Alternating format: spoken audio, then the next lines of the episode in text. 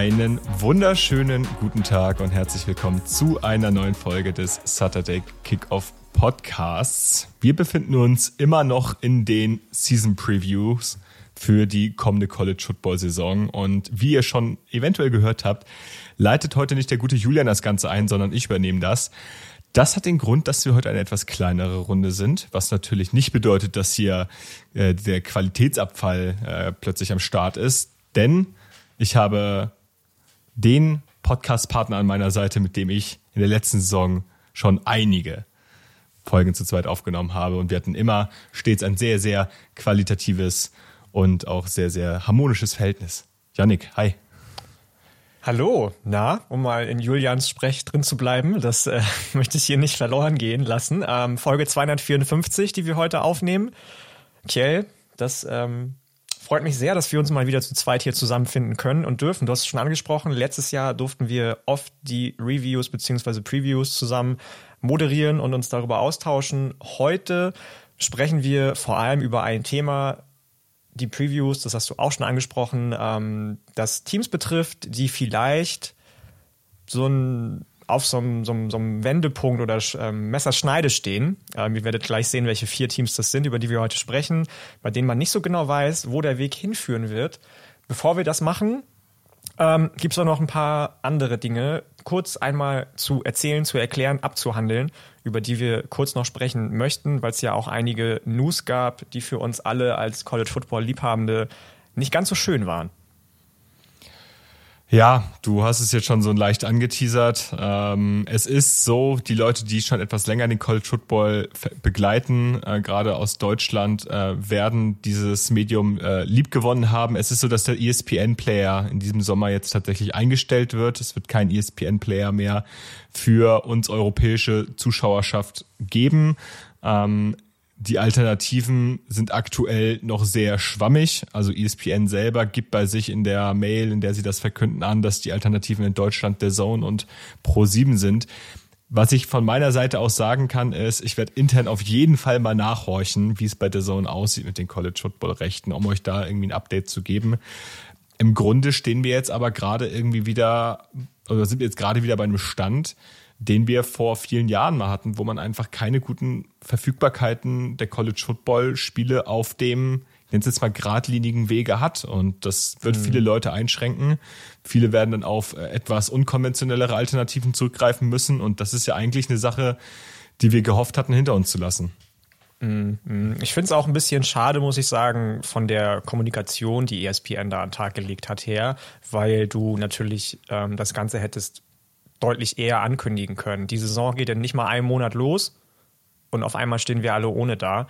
Ähm, es gibt mit Sicherheit Leute, die noch vor kurzer Zeit langjährige Abos abgeschlossen haben. Natürlich kriegen die alle einen Refund, Refund jetzt für die Abos, die sie abgeschlossen haben. Aber auf der anderen Seite fand ich es wirklich ein bisschen, ja, krass, einfach zu sagen, hier, das ist die E-Mail, take it or leave it, so, und dann hast du auf der Website von ESPN stehen, we are sorry to inform you, but we are closing this, uh, this service down. Und du findest ja auch keinen einzigen Artikel von irgendeinem großen Medienhaus dazu. Da hat ESPN wahrscheinlich einen Riegel vorgeschoben und gesagt, nope, da redet keiner drüber, das ähm, haben wir jetzt entschieden und fertig ist die Lauge. Ähm, und man bewegt sich, das hast du gerade schon angedeutet oder gesagt, einfach so ein bisschen zurück in der Zeit. Ne? Alle großen Sportarten gucken, dass sie expandieren, dass auch Zuschauer, die nicht oder Zuschauende, die nicht in den USA leben, ihre Sportarten verfolgen können. Man denke da nur beispielsweise an die MLS, die mit dem Apple TV, äh, mit Apple TV Plus einen riesigen Deal abgeschlossen hat über zehn Jahre vor einiger Zeit. Und College Football sagt sich so, nee, wir bleiben in unserer Bubble, wir sparen uns diese ganzen Geschichten ähm, und, und das, die anderen Leute, die nicht in den USA leben, sollen gucken, wo sie bleiben. Und das ist nachdem ja auch beispielsweise, beispielsweise bei The Athletic großartig Plätze abgebaut wurden, Stellen abgebaut wurden, was dazu geführt hat, dass man auch zum Beispiel keine State of the Program-Reihe bekommen hat. Dieses Jahr so ein bisschen der zweite, sehr, sehr große und natürlich deutlich größere Downer für College Football-Fans von außerhalb. Ja, definitiv. Und es kann natürlich sein, dass ähm, in zwei Tagen die Welt schon wieder komplett anders aussieht, weil sich irgendein Klar. ansässiger Streaming-Anbieter im Dachbereich dachte, hey, komm, wir, wir sichern uns mal die Rechte, weil die wahrscheinlich für ein Apple und ein Ei verfügbar sind, weil die das Interesse gar nicht so groß ist. Aktuell ist aber der Stand einfach ein anderer und dementsprechend müssen wir jetzt Stand heute davon ausgehen, dass wir in der kommenden Saison echt Probleme haben werden, College Football ja. zu schauen. Und das ist auch so ein kleiner Aufruf an euch als Community, aber auch natürlich an uns intern, wir werden jetzt versuchen, so gut wie es geht, uns alle irgendwie durch diese Zeit zu, zu kriegen, dass wir irgendwie versuchen, uns da zu unterstützen, zu sagen, hey, die und die Möglichkeiten gibt's, schaut doch mal da vorbei. Ähm, wir werden selber auch für uns im Podcast Möglichkeiten ausloten, weil wir halt einfach auf irgendeinen Streaming-Bieter in der Form angewiesen sind. Da führt kein Weg dran vorbei. Ähm, ja, wir hoffen, dass das irgendwie in irgendeiner Art und Weise in Zukunft wieder verfügbar sein wird. Jetzt ist es erstmal nicht mehr der Fall. Genau. Genau. Aber es gibt auch erfreuliche Neuigkeiten. Äh, und Auf wir freuen uns, ja, wir freuen uns, äh, euch, äh, was ist mitteilen zu können? Nein, wir freuen euch mit, erstmal mitteilen zu können, dass am vergangenen Montag äh, ein neues ähm, Concussion Discussion Protokoll, so, wenn, wenn schon, denn schon, auf YouTube erschienen ist. Also unser neues Format, in dem bisher Julian und ich, aber in Zukunft bestimmt auch mal andere Gesichter des Podcasts ähm, über ein bestimmtes Thema diskutieren. Schaut da auf jeden Fall mal rein. War wieder sehr, sehr interessant. Und wir freuen uns, den Marc bei uns in der Supporter-Community willkommen zu heißen. Ähm, auch ihr könnt natürlich Supporter werden, falls ihr das noch nicht tut, falls ihr Bock habt auf ein bisschen Bonus-Content, da wird in den nächsten Tagen auch wieder ein bisschen was kommen. Könnt ihr das einfach über Steady HQ machen. Das geht schon ab einem sehr, sehr, ja, jetzt mal günstigen Betrag los. Ab einer Tasse Kaffee also günstiger als eine Tasse Kaffee bei Starbucks ist es auf jeden Fall. Ähm, könnt ihr uns im Monat supporten und ähm, bekommt da einiges an Bonus-Content in Zukunft weiterhin geliefert. Genau. So. Janik. Schön. Sonst noch was? Schön. Schön, schön, schön. schön, schön nee, ich schön, glaube, wir haben erstmal alle ähm, relevanten Informationen an unsere Hörer und Hörerinnen mitgegeben, die ähm, nicht das Thema der heutigen Folge oder die Hauptthematik der heutigen Folge betreffen. Und denke, wir können so ein bisschen äh, uns jetzt in Richtung Preview bewegen. Genau, ja. Äh, College Football Preview. Das heißt, wir werden heute wieder über verschiedene Teams sprechen und ähm, dadurch, dass wir heute nur zu zweit sind, ähm, liegt, der Gedanke natürlich nahe, dass wir nur zwei Teams besprechen. Aber Yannick und ich haben uns nicht lumpen lassen. Jeder von uns hat gleich zwei Teams für diese Folge vorbereitet. Natürlich ohne einen Qualitätsverlust in dieser Folge. Auf jeden Fall hoffen wir das, äh, Luca und ähm, Julian hier gut und adäquat ersetzen zu können. Nein, es soll heute, wie Yannick schon angeteasert hat, um Teams gehen, die vielleicht einen großen Namen haben, vielleicht sehr viel Reputation innerhalb der USA genießen, auch im Recruiting etc. Oder eventuell halt auch ähm, einfach in den vergangenen Saisons immer angedeutet haben, hey, da könnte noch viel mehr gehen. Und bei denen wir uns jetzt so ein bisschen die Frage stellen, okay, was passiert da jetzt in den kommenden Jahren? Diese Programme sind noch nicht an der Spitze angekommen, die sind noch nicht im, in der in der in dem besten Drittel des College Footballs angekommen. Aber ist das möglich in den kommenden Jahren? Und ähm, ja, da freue ich mich, heute mit Yannick darüber diskutieren zu dürfen. Und äh, Yannick, welches Team oder welche Teams hast du da mitgebracht? Ich habe zwei Teams mitgebracht. Das erste von den beiden Teams, ähm, die ich mitgebracht habe, ist ein Team, das ich glaube, viele von uns, ich tatsächlich auch, weil ich auf den Quarterback sehr gespannt war und den sehr mag. Um den ging es tatsächlich auch schon mal in einer kleinen Bonusfolge, die wir vor einiger Zeit aufgenommen haben, ähm, auf den sehr, sehr hohe Stücke gehalten habe und auch immer noch halte. Dann aber ähm, das Ganze so ein bisschen den Bach runtergegangen ist, aus verschiedenen Gründen. Die Rede ist von meinem Team Nummer eins, den Miami Hurricanes die Miami Hurricanes, der ein oder andere oder die ein oder andere, der sich oder die sich schon länger mit College Football beschäftigt, wird das wissen. Glorreiches Team. In den 90ern, in den 2000ern wahnsinnig erfolgreich gewesen. Ähm, The U als nicht nur Tide End University bekannt, sondern auch als Universität des Glanz und oder der Glanz und des Glanz und der Gloria. So rum. Und ähm, 2022 auch mit sehr, sehr, sehr, sehr hohen Ambitionen gestartet, weil man es geschafft hat, nachdem man den vorherigen Head Coach entlassen hat aufgrund von Erfolglosigkeit, mit Mario Cristobal von Oregon einen wahnsinnig hoch angesehenen ähm, Head Coach zu verpflichten und zudem auch noch ein Trainergespann aufzubauen mit unter anderem Offensive Coordinator Josh Gattis. Dann hattest du dir als Defensive Coordinator, lass mich lügen, ich glaube Kevin Steele an Land gezogen, der jetzt inzwischen bei Maryland arbeitet. Nee, der ist bei Alabama. Ähm, Bei Alabama ist er jetzt wieder. Ah. Der ist Defensive Coordinator jetzt bei Alabama. Ah, das habe ich gar nicht mitgestimmt. Ah, nee, stimmt. Vorher war er bei Maryland, ne? Vorher bei Maryland, jetzt bei. Ja, genau. Hast der hat eine kleine. Reise hinter sich. Ja, ja. Kleine Reise hinter Auburn sich, nachdem irgendwann. er ja bei Auburn davor auch mal war irgendwann. Genau. Und ähm, das ja aber überhaupt nicht gut lief und ich habe es jetzt schon kurz angedeutet, man relativ schnell wieder Adjustments getroffen hat und sowohl Offensive als auch Defensive Coordinator ähm, vor die Tür gesetzt hat und sich mit Shannon Dawson einen neuen Offensive Play Caller geholt hat. Und Lance Guidry ist der neue Defensive Coordinator von den Hurricanes. Und ähm, man muss dazu auch sagen, definitiv, dass man bei den Hurricanes davon reden muss, dass Dinge schlecht liefen. Natürlich, da haben wir bei Texas A&M auch schon drüber gesprochen, weil unfassbar viele Schlüsselfiguren viel und lange verletzt waren letzte Saison. Ne, wir haben schon über Tyler Van Dyke gesprochen, der letzte Saison die ganze Zeit mit einer Schulter zu tun hatte, die nie ganz gesund war. Sein Offensive Tackle Sion Nelson war nicht wirklich fit die Saison über und ist davor als Star Offensive Tackle und hoch, hoch, hoch gehandelter Draft Prospect in die Saison gegangen. Ähm, deswegen war man, glaube ich, nach dem letzten Jahr ein bisschen zu harsh auf Miami, wenn es um die ähm, Einschätzung der letztjährigen Saison ging. Nichtsdestotrotz muss man natürlich sagen, dass wenn du so wie Mario Cristobal dir so ein All-Star Trainerteam oder Koordinatorenteam an Land ziehst, dann die Erwartungen einfach wahnsinnig hoch sind. Ne? Also da reden wir zum Beispiel auch über von Oregon Strength and Conditioning Coordinator mit dem, wie heißt er nochmal, mit dem, mit dem Zwirbelbart und der, der ständig irgendwie auf Social Media aktiv war, den haben sie auch geholt gehabt. Ähm, der Name oh entfällt Gott. mir gerade, reichen wir bestimmt noch nach heute im Laufe der Folge. Aber das, das sah schon stark aus bei Miami und das sah nicht nur stark aus, weil sie gute und ähm, erfahrene Trainer und Koordinatoren geholt haben, sondern auch, weil sie auf dem Recruiting Trail auf einmal wieder erfolgreich gewesen sind, was natürlich auch damit zusammenhing, dass auf einmal NIL ein Thema war, das ähm, in Anführungsstrichen erlaubt war und da kannst du natürlich als riesige Universität Miami ähm, sagen, hier, pass auf, das ist mein Paycheck, komm zu mir. Und das machen auch viele, viele Leute, weil viele, viele, oder viele, viele junge Leute, weil die mit Sicherheit viele, viele bekannte Verwandte haben, die ihnen von den glorreichen Tagen aus den von eben, von mir eben schon angesprochenen 90ern, 20ern, 2000ern vorschwärmen. Und ähm, der Recruiting Trail läuft auf jeden Fall bei den Hurricanes. Aber letzte Saison konnte man das Ganze noch nicht so wirklich in die Tat umsetzen korrigiere mich gerne, wenn ich irgendwas vergessen habe. Aber für mich wirkte das auf der einen Seite underwhelming, auf der anderen Seite aber auch nicht unbedingt ähm, großartig selbst verschuldet, wenngleich natürlich so Niederlagen wie gegen Middle Tennessee keiner Entschuldigung bedürfen. Also das war einfach nur schwach. Genau, es, es gibt halt es gibt halt Dinge, wo man sagt, da können sie einfach nichts für, dass die Saison mit der Verletzung oder mit den Verletzungen von Tyler Van Dyke und anderen Startern so ein bisschen für Miami in der ACC gelaufen ist. Das war relativ früh klar.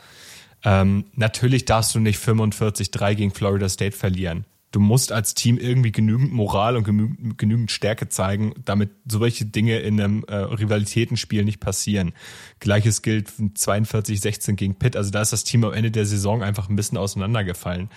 Ähm, das ist so das, was ich, was ich mir ein bisschen mehr gewünscht hätte, dass das Team einfach ein bisschen mehr, ja, Moral gezeigt hätte. Ähm, aber also die, die Saison war relativ schnell ähm, für Miami gegessen. Und ähm, das muss man ihnen zumindest mal, ähm, ja, das, das muss man immer mit einberechnen, wenn man so schlecht, wie wir es in den letzten Tagen auch getan haben, über Miami spricht. Genau.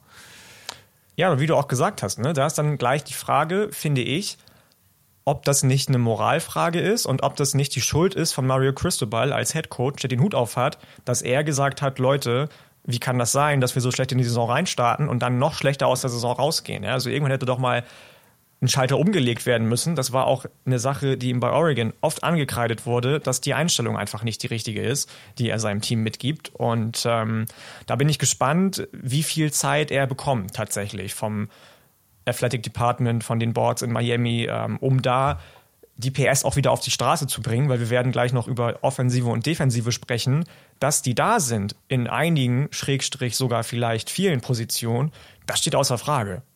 Ja. Na, auf jeden Fall. Also das, da möchte ich, möchte ich zumindest meinen, dass in der ACC nicht viele andere Teams vom Talent her dagegen anstinken können. Wenn du es aber also nicht schaffst, ähnlich wie Texas, das auf die Straße zu bringen, dann ist es schwierig. Ja, ich glaube, ich würde sagen, Miamis letzte Saison nochmal gutes Stück mehr auseinandergefallen als, als Texas. Ähm, aber ich, ich, also ich stimme dir da vollkommen zu. Und ich glaube, das Talent im Team ist auf jeden Fall da, dass du eigentlich hier einen ACC-Contender haben solltest. Also vom puren Talent. Auf jeden Fall. Auch was das Recruiting, auch was das Transfer Portal angeht, in dem sie ganz gute Arbeit geleistet haben. Ähm, genau. Absolut, absolut. Ich habe es eben schon angesprochen, beziehungsweise ihn oder die beiden eben schon angesprochen, die Anker, die auch diese Saison und jetzt hoffentlich fit für Miami wieder in der Offensive die beiden Keyplayer sein werden. Das sind ganz klar Tyler Van Dyke und Offensive Tackle Zion Nelson. Zion Nelson aufgrund seiner Verletzung geht nochmal eine weitere Saison rein und Tyler Van Dyke auch nicht in den beziehungsweise die Draft gegangen, ist jetzt hoffentlich wieder voll genesen. Wer ein bisschen mehr über ihn hören möchte, hört sich gerne nochmal unsere Bonusfolge an. Ähm, da haben wir über einige Quarterbacks gesprochen, die wir in ähm, einer regulären Folge noch nicht besprochen haben. Da kommt auf jeden Fall auch ähm, Tyler Van Dyke mehr als gut weg, möchte ich meinen, und das nicht zu Unrecht. Und Miami hat auch einiges dafür getan in der Offseason, dass er so ein bisschen mehr beschützt wird. Ja, du hast dir übers Portal beispielsweise ähm, Matt Lee geholt, du hast dir ähm, von UCF, du hast die Alabama Guard Javier, äh, Javier Cohen, Javier Cohen, meine ich, heißt genau. Javier, ja. Javier Cohen, danke, geholt, damit so ein Dilemma wie letztes Jahr, damit der Quarterback auch immer relativ wenig beschützt ist, ähm, einfach nicht nochmal erleben zu müssen. Dazu kommt, dass du zwei Five Stars als Offensive Tackle dir sichern konntest in der Recruiting Class mit Francis Morigoa und Samson Okunlola. Die beide gehe ich tatsächlich fest von aus, auch schon gute Chancen haben werden zu starten, beziehungsweise zumindest ähm, regelmäßig eingesetzte Rotational Player zu werden. Ja. Das waren schon richtig, richtig große und krasse Wins in der Offseason. Da habe ich mit, nicht mit gerechnet, muss ich ganz ehrlich sagen. Gerade bei Maui Goa waren da ganz, ganz andere Spieler mit im, äh, ganz, ganz andere Teams mit im Rennen um ihn. Ähm, Ansonsten bin ich aber von der Offensive im Laufe meiner Vorbereitung ein bisschen underwhelmed gewesen, muss ich gestehen. Also da ist niemand, sowohl bei den Running Backs als auch bei den Wide Receivers, denen ich zu oder dem oder denen ich zutraue, ähm, wirklich der eine Typ zu sein. Du hast mit äh, Xavier Restrepo jemanden, der letztes Jahr genauso viel verletzt war wie Van Dyke und genau, ja. wie Nelson. Du hast Kobe Young, der zumindest noch so ein bisschen versucht hat, in die Bresche zu springen für den verletzten äh, Restrepo, was aber auch nur minder gut geklappt hat.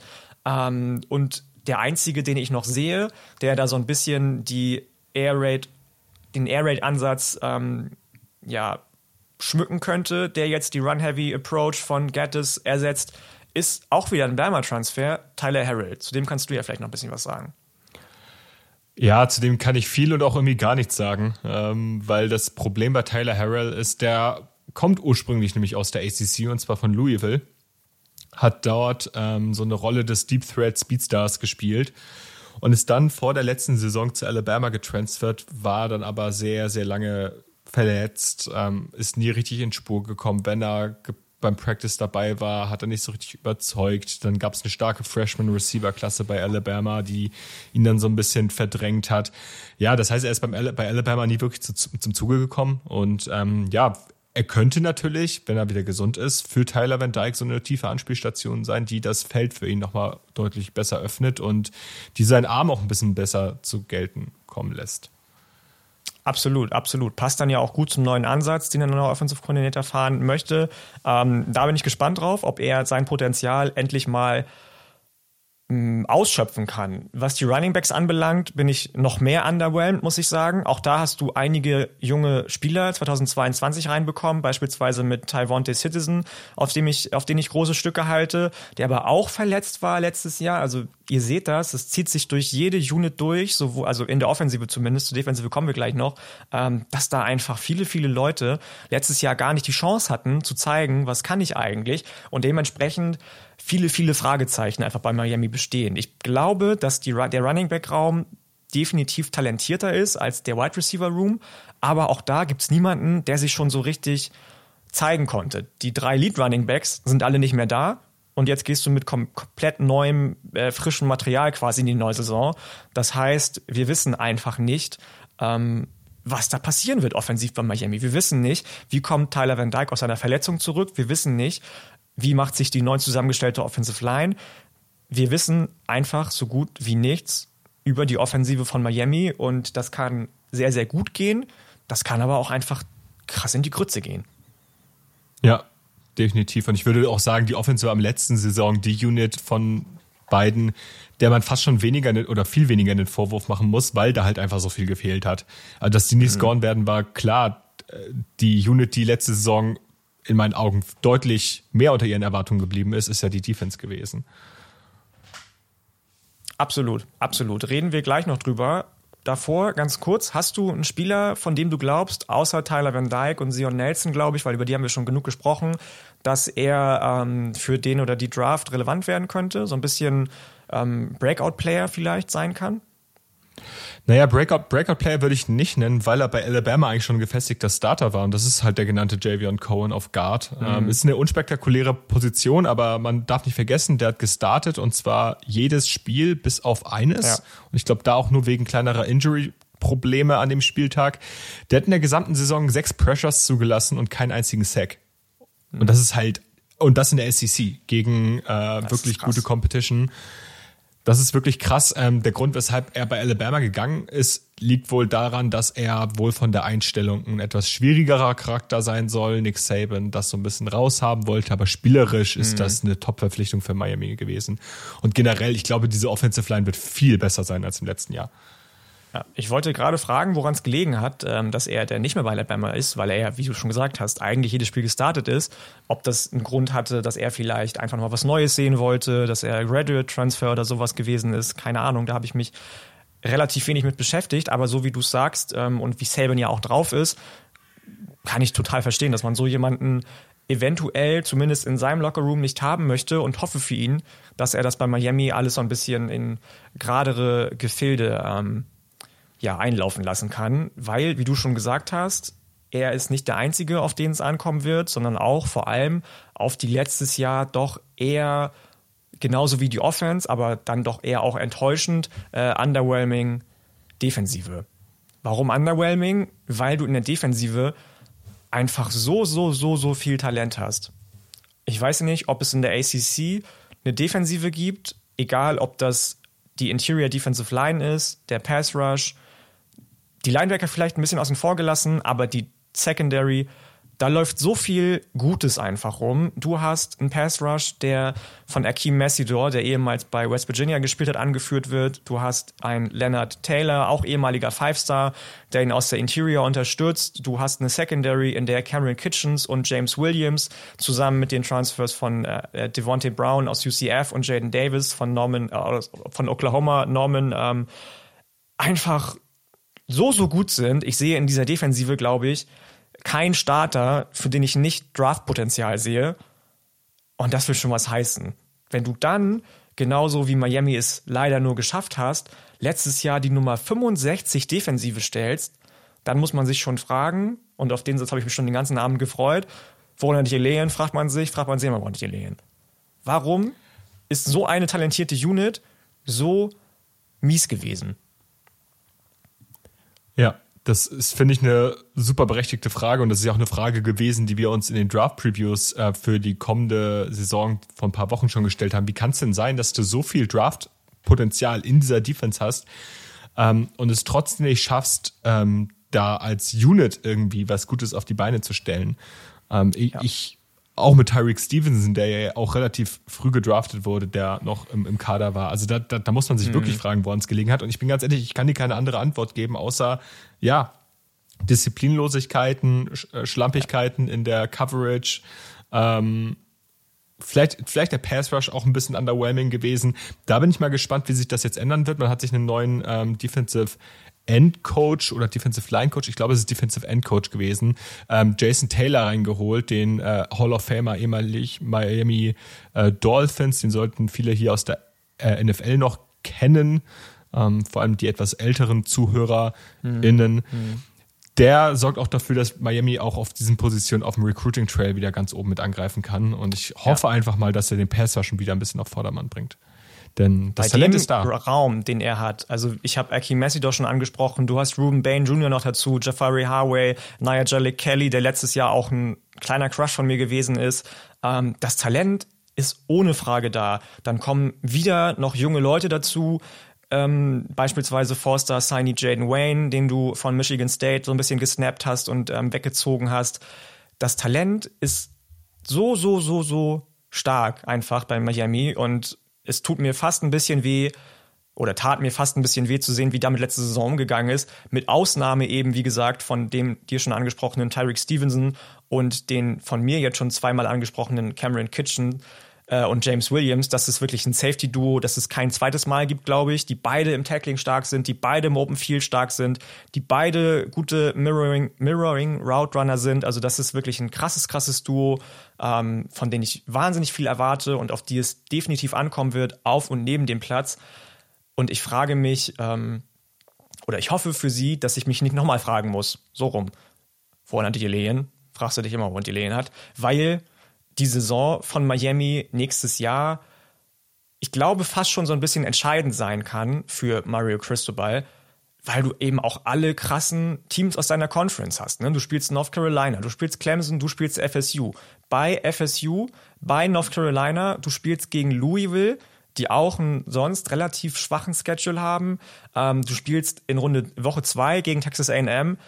Das sind, wenn es schlecht läuft, wieder 1, 2, 3, 4, 5 Niederlagen. Und ich bezweifle, dass man sich das nochmal anstelle von Mario Cristobal erlauben kann. Siehst du irgendwelche anderen Trap-Games oder beispielsweise Miami, Ohio in Woche 1 oder? Äh, ich meine, Miami, Ohio war letzte Saison echt gutes äh, Group of Five Team. Also die hatten echt ja. ein ganz anständiges, das also das muss man mal dazu sagen. Ähm, aber das darf natürlich nicht der, das darf natürlich nicht der Anspruch sein. Ich meine, du darfst dir nicht, darfst nicht gegen den vierten in der Mac jetzt äh, plötzlich federn lassen direkt am ersten Spieltag. Ja, aber was, nicht, was wenn doch? Was wenn doch? Wenn, wenn sie wieder wie gegen Middle Tennessee einfach gnadenlos rein, SCH Punkt, Punkt, Punkt, das ist noch nicht nach 22 Uhr. Was ist dann? also ich, ich stelle also solche Fragen oft in den letzten Wochen, aber was ist dann? Ja, dann haben sie ja in der Woche danach Texas AM und können da recovern. Ähm, ne. ja, ja. Nein, das ist auch nur so halb ernst gemeint. Ich, also ich glaube, es gibt einen fairen Case dafür, dass Miami das, also Miami kann definitiv hier 4-0 starten.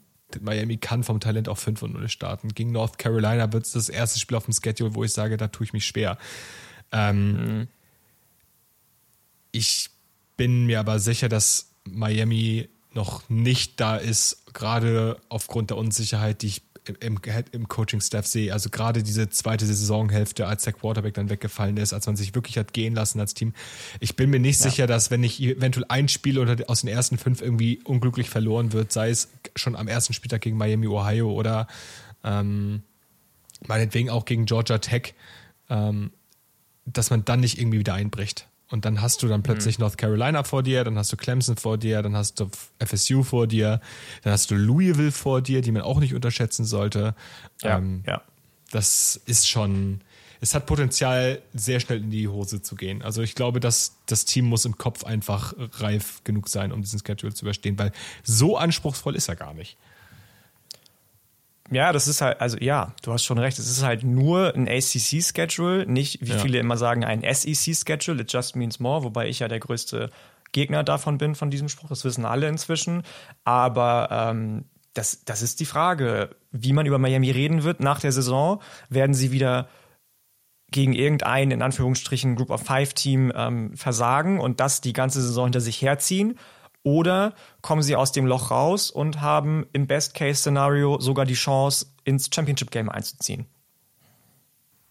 Ja, ich glaube, also ich glaube, wenn, wenn ich so über Miami rede und über Miami nachdenke, ich denke, sie werden sich auf jeden Fall in der Saison, oder was ist auf jeden Fall? Ich denke, sie werden sich stabilisieren.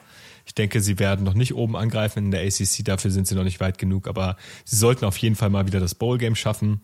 Ähm, da ja. bin ich mir relativ sicher, dass das drin sein sollte. Ähm, auch weil man Teams wie NC State und Virginia spielt, Boston College, wo ich glaube, mhm. dass man da auf jeden Fall gewinnen kann, wenn nicht sogar sollte. Alle mit vielen neuen Koordinatoren auch, mit viel Aderlass in den, in den Rostern, absolut. Ja, ja. Und dann kann man auf jeden Fall drauf aufbauen. Ich denke nicht, dass Mario Cristobal nach der Saison raus ist. Sollte er wieder so das eine furchtbare... Ich auch nicht. Das glaube ich auch nicht. Ja.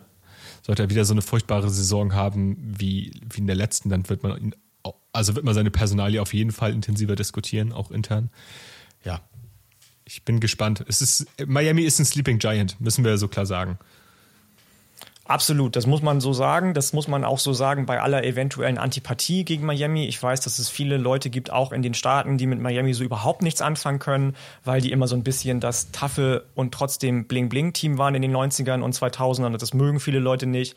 Ähm, aber ich kann mir schon auch vorstellen, dass wir vor allem über viele Defen Defensiv-Prospects für den oder die Draft nächstes Jahr auf jeden Fall reden werden von den Hurricanes und das nicht zu knapp und das nicht zu unberechtigt. Und wünsche Miami natürlich auch, dass sie nicht nochmal den OC und DC nach nur einer Saison entlassen müssen. Und wie du schon gesagt hast, einfach ein bisschen Stabilität reinbekommen. Und die wichtigste Frage ist sowieso am Ende des Tages, wie viele Kommentatoren verwechseln Francis und Francisco Maigoa jedes Spiel. Francisco Maigoa, Linebacker-Bruder von Francis Maigoa, dem Five-Star, der jetzt noch reingekommen ist. Ei, das, das wird tatsächlich ähm, challenging, glaube ich, für, für einige ja. Kommentatoren. Also ich erinnere mich da auf jeden Fall an, an TCU letztes Jahr, die, glaube ich, ähm, ich glaube, war, war es der Name, ich weiß gar nicht mehr, welcher Name es war. War es, war es Hodges oder sowas? Oder irgendein Name kam, glaube ich, dreimal allein in der TCU-Defense mhm. drin vor. Also das war, ja. ähm, das war auch höchst interessant. Na gut. Yannick, die Miami Hurricanes haben wir hinter uns gebracht. Bist mhm. du bereit für den nächsten Sleeping Giant, der uns bisher Jahr für Jahr immer und immer und immer wieder enttäuscht hat? Gib es mir nicht zu hart bitte, weil ich bin sensibel heute. Kein so ein guter Tag gewesen, aber bitte. Du sollst es bekommen. Ja, es geht, es geht um ein Team, das ähm, nicht wie die Hurricanes im letzten Jahr, sondern ähm, im, in diesem Jahr den Head Coach gewechselt hat. Beziehungsweise ich weiß gar nicht, ob es nicht sogar Ende letzten Jahres war, aber auf jeden Fall zu dieser Saison hin. Und es geht in die Big Ten, in die Big Ten West und es geht zu den Nebraska Cornhuskers. Ein Team, was ähm, ja, sagen wir es mal so, seit 2016 nicht mehr in einem Bowl-Game stand, aber gefühlt über große Stretches, oder was heißt über große Stretches, aber über einige Stretches der College Football Historie wirklich dominiert hat. Also das ist auch ein Sleeping Giant wie Miami, wenn nicht sogar noch mal ähm, ein größerer, aber jetzt schon seit einigen Jahren große Probleme hat, äh, den eigenen Namen irgendwie wieder in in Wins, in, in Leistung umzumünzen. Ähm, da ist viel falsch gelaufen in den letzten Jahren. Man hat mit Scott Frost einen Head Coach gehabt, der mit großen Erwartungen gestartet ist als ähm, Cornhuskers Legende, dann aber mehr oder weniger krachend gescheitert ist in seinen paar Jahren, die er dort verbracht hat. Und ja, man hat sich jetzt mit Matt Rule einen alten College Football bekannten, für viele wahrscheinlich aber eher einen NFL bekannten äh, Head Coach reingeholt, der das Programm zur neuen Saison wieder auf Vordermann bringen soll. Und äh, ich bin mal gespannt. Personalie Matt Rule hatten wir schon kurz drüber gesprochen, Yannick. Ganz knappe Einschätzung von dir. Ähm, ich ich finde es schade, dass die knapp sein soll, weil ich mag Matt Rule sehr gern und ich könnte da jetzt lange ausholen. ähm, das ist ein Typ, der eigentlich, der, der ist einfach ein Program-Builder. Das ist ähm, jemand, der, glaube ich, das wie kaum ein zweiter drauf hat, sich relativ schnell einzulesen, einzuquatschen mit den Leuten, die ähm, das Sagen haben in den neuen Programmen, in die, er, äh, in die er reinkommt, sei es bei Temple gewesen, sei es bei Baylor gewesen, die er beide zu Championship Games in ihrer jeweiligen Conference nach kurz, äh, kürzester Zeit geführt hat. Und jetzt ist er eben nach seinem mehr oder weniger unfamous Stint bei den Carolina Panthers in Nebraska gelandet. Ich bin sehr, sehr guten Mutes, dass er es hinbekommt, wenngleich natürlich die Big Ten durch die Editions von einem Team, über das wir gleich eventuell auch noch sprechen, und USC ähm, nicht leichter wird für ihn in den nächsten Jahren. Ja, das finde ich, finde ich sehr fair. Gerade dieses Program Building ist, glaube ich, eine Sache, die äh, viele NFL-Fans, gerade von den neueren NFL-Fans, die so ein bisschen, äh, ich nenne es jetzt mal fancy unterwegs sind, im College Football gar nicht zu so verstehen. Also im College Football brauchst du nicht unbedingt dieses eine Play-Calling Mastermind in der Offense oder dieses geniale Defensive Mind, um ähm, erfolgreichen Football zu spielen. Oft ist es wirklich eher, dass du so einen Program-Builder auch als Head Coach haben musst oder haben solltest, der dort die meisten Responsibilities übernimmt. Ich glaube, Nick Saban ist da ein ganz gutes Beispiel, der natürlich irgendwie ein Defensive Mind ist, aber auch da sehr, sehr viel an seine Koordinatoren immer abgibt. Ähm, deswegen glaube ich, dass das für die Cornhuskers echt wertvoll sein kann, sich so einen Typen ins Boot geholt zu haben. Auf dem Recruiting Trail sind sie da jetzt auch ganz gut dabei. Natürlich, die letzte Klasse hat ein bisschen an Qualität verloren, beziehungsweise war qualitativ nicht so stark. Die 223er, da waren sie äh, rundum bei äh, Nummer 30 im Land, was für die Cornhuskers natürlich nicht der Anspruch sein darf. Man hatte keinen einzigen Top 200 Spieler bei sich in der Klasse. Aber zum Beispiel für die kommende Klasse, die 224er, hat man sich schon einen Top Prospect of Tight End mit Carter Nelson geholt. Ähm, das sind große Gets, andere ähm, Top 200, Top 500 Spieler sind auch dabei. Ähm, das ist schon stark und ähm, ich denke, dass man da auf jeden Fall auf einem guten Weg ist. Genau. So, jetzt haben wir schon mal ein bisschen über den Headcoach gesprochen. Ähm, gucken wir mal so ein bisschen auf die vergangene Saison. Natürlich noch größtenteils unter Scott Frost, teils aber auch unter äh, Mickey Joseph, der ja einen kleinen Skandal nach seinem ähm, nach der Saison hatte. Da ging es dann auch viel um häusliche Gewalt. Die Allegations wurden jetzt erstmal fallen gelassen. Das heißt, man muss ein bisschen vorsichtig sein. Ist eine unschöne Geschichte. Ähm, genau, aber die beiden haben das Team letzte Saison größtenteils gecoacht. Ähm, was gut lief, war wahrscheinlich, und das wird ein paar Leute überraschen, also am besten lief bei den Cornhuskers wahrscheinlich noch die Offense. Also man hatte Casey Thompson letzte Saison auf Quarterback, der vorher bei Texas gespielt hat. Ähm, der ist wahrscheinlich kein Elite-College-Football Quarterback, aber der war auch sicherlich kein schlechter Quarterback. Also das Passing Game lief okay, war aber auch größtenteils von, von Wide Receiver Trey Palmer abhängig. Ähm, über den Boden war man auch in Ordnung, aber da konnte Casey Thompson auch viel mit den Beinen machen. Ähm, ich finde, und das habe ich jetzt einfach mal unter was lief gut verbucht, Nebraska hatte im letzten Jahr wirklich, wirklich, wirklich krasses Game-Pech. Also die hatten wirklich viele Spiele, die sie einfach knapp und auf den letzten Metern verloren haben. Also gegen Northwestern haben sie in letzter, gefühlt im, äh, in, im letzten Quarter das Ding noch äh, hergeschenkt. Ähm, gegen, gegen Purdue hätte man auf jeden Fall länger noch competitive bleiben können. Ähm, gegen Minnesota hat man defensiv eigentlich ganz gute Arbeit geleistet. Gegen Wisconsin hat man nur 15 zu 14 verloren. Da waren schon Spiele, oder viele Spiele dabei, wo man sagen kann, ja, mit ein bisschen mehr Glück gewinnt Nebraska das. Und ich glaube, das ist eine Sache, das darf man nicht vergessen. Also Nebraska war nicht in viele, in ein paar natürlich auch, beispielsweise gegen Michigan, aber nicht in wirklich viele Shootouts verwickelt. Ähm, oder, also, nee, Shootouts heißt ja, dass beide viel scoren, aber äh, Nebraska wurde selten abgeschossen. So, sagen wir es mal so. Shutouts meinst du? Shutouts, Shootouts, Wort, beide ne? Teams ja, viel, ja. Shutouts, ein Team viel, das andere gar so, nicht. So, genau. Ja, das gab es im Eishockey, gab es den Begriff früher immer häufig. Ähm, genau. Ja, aber man darf da natürlich nicht vergessen, ähm, es lief halt auch einfach vieles nicht gut. So, Scott Frost war halt seit Spieltag 1 stand der äh, zur Disposition ähm, das Programm war eigentlich nie ruhig. Man stand am Ende halt 4 und 8. Das heißt, man ist nicht mal knapp am Bowl-Game vorbeigegangen. Man ist halt nicht ins Bowl-Game gekommen und zwar mehr oder weniger zurecht. Die Defense war eine mittlere Katastrophe. Also man hat da so eine Zone-Defense gespielt, die aber gar keine Aggressivität hatte. Ähm, man hat da viel zu viel Cushion meistens gelassen. Die Run-Defense war einfach nicht gut. Es gab keinen wirklichen Difference-Maker dort. Ähm, der Pass-Rush war okay aber halt auch nicht überragend. Und dann bist du halt in einer, in einer Conference wie der Big Ten, wo eine Defense oder eine gute Defense halt irgendwie fast schon eine Grundvoraussetzung ist, bist du halt auch einfach aufgeschmissen, wenn du das nicht auf die Beine stellen kannst. Und dann wirst du halt, wenn du selber ähm, gegen andauernd gute Defenses spielen kannst, wirst du halt immer den kürzeren ziehen, wenn du selber, selber halt so viel zulässt. Ne?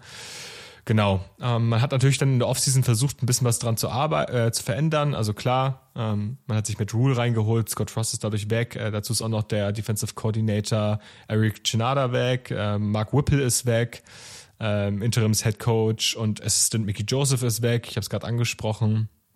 Dazu sind äh, auch bei den Spielern viele gegangen. Die Starting Edges, Orshawn Mathis und Garrett Nelson sind beide in die NFL. Sophomore Hoffnung kann man fast schon sagen. Ernest Hausmann, ein sehr, sehr schöner Name. Äh, ist nach nur einer Saison ähm, zu, zu Michigan getransfert, hat so ein bisschen Scott Frost Abgang als Anlass genommen, auch für sich mal ein bisschen höher zu pokern. Wobei man genau. bei dem sagen muss, wenn ich da kurz zwischengrätschen darf, der hat eine sehr, sehr gute Saison gespielt. Den hat Michigan nicht ohne Grund gesigned. Der genau, war ein also, kleiner Lichtblick letzte Saison. Ja, das war auf jeden Fall noch eine Hoffnung in dieser Defense. Ähm, dazu hat man Defensive Tackle Stefan Wynn Jr., einen ehemaligen Alabama-Spieler, äh, verloren, der zu Ole Miss gegangen ist. Und natürlich eben die angesprochenen Trey Palmer und Casey Thompson, die beide gegangen sind. Dazu sind dann natürlich auch ein paar neue Gesichter ins Programm gekommen, also neuer Stuff. Matt Rule, Marcus Satterfield als neuer Offensive Coordinator war vorher bei South Carolina. Ich bin ganz ehrlich, ich habe zu Marcus Satterfield irgendwie gar nicht so die ganz klare Meinung. Ich weiß es irgendwie nicht, ob das jetzt ein gutes Hire ist oder nicht, weil man bei South Carolina schon gute Ansätze gesehen hat, aber man weiß dann auch irgendwie mal nicht, ist das jetzt alles Shane Beamer gewesen? Hatte er da auch einen guten Einfluss drauf? So. Ja. Also Shane Beamer hat in sehr, sehr hohen Tönen von ihm gesprochen. Das war, als er ihn geheiert hat als Offensive Coordinator, sehr umstritten, dass er ihn mhm. holt, aber er hat in sehr, sehr hohen Tönen über ihn und von ja. ihm ähm, geredet und zitiert. Ja, also das ist genau, im Prinzip ist es genau das. Also es ist kein Hire, wo ich sage, boah, ja, Home Run, aber gleichzeitig ist es auch nichts, wo ich jetzt pauschal sagen würde, lehne ich ab. Deswegen, ähm, mhm. ja, was ich, was ich wirklich gut finde, ist, wie man sich als Defensive Coordinator geholt hat, Tony White, der vorher bei Syracuse war, ähm, der da aus wenig Möglichkeiten echt viel rausgeholt, gerade in der Secondary super viel gemacht, äh, immer wieder gute Defensive Backs gehabt, ne, zuletzt, ähm, ach Gott, jetzt entfällt mir Garrett der Name. Williams beispielsweise. Garrett Williams, Dankeschön, äh, hat dann eine super interessante, auch Zone-Defense gespielt. Ähm, die einfach sehr, sehr gut geklappt hat. Immer so eine klassische No-Fly-Zone gehabt, also sehr, sehr viele Interceptions, die da generiert wurden. Genau. Als Spieler hat man sich dann natürlich allen voran Jeff Sims von Georgia Tech geholt, auf Quarterback. Ähm, da bin ich mal wirklich gespannt, wie der funktionieren wird. Ähm, dazu gleich drei neue Offensive Linemen ähm, aus dem Transfer Portal geholt. Ja, und dann halt noch ein paar andere Editions. Man hat sich Eric Gilbert geholt. Da bin ich mal gespannt, ob der jetzt bei Nebraska, ausgerechnet bei Nebraska, wieder in die Spur findet. Ähm, da gab es auch so ein paar Probleme intern, ob er denn jetzt spielen kann oder nicht. Aber Matt Rule ist da wohl sehr, sehr optimistisch. Man hat sich Elijah Judy, einen Edge von Texas A&M geholt, der da in die Edge Rotation oder in der Edge Rotation auf jeden Fall mal competen wird um den Starting Spot. Mal gucken, wie das passiert. Ähm, ja, die Recruiting Class war nicht special und ich finde es halt bei so einer, bei so einer Recruiting Class, wo wirklich kein, kein wirklich hoher Name dabei ist, immer schwer zu sagen, ja, der wird auf jeden Fall starten, weil die meisten Spieler werden wahrscheinlich erstmal maximal in die Rotation kommen von denen. Es sei denn, da kristallisiert sich jetzt im Fallcamp irgendwer heraus, aber da wissen wir natürlich noch nicht genügend. Genau, also ich finde auf jeden Fall, man hat einen sehr, sehr hohen Turnover im Roster gehabt, aber man, man sieht schon, es soll in eine andere Richtung gehen.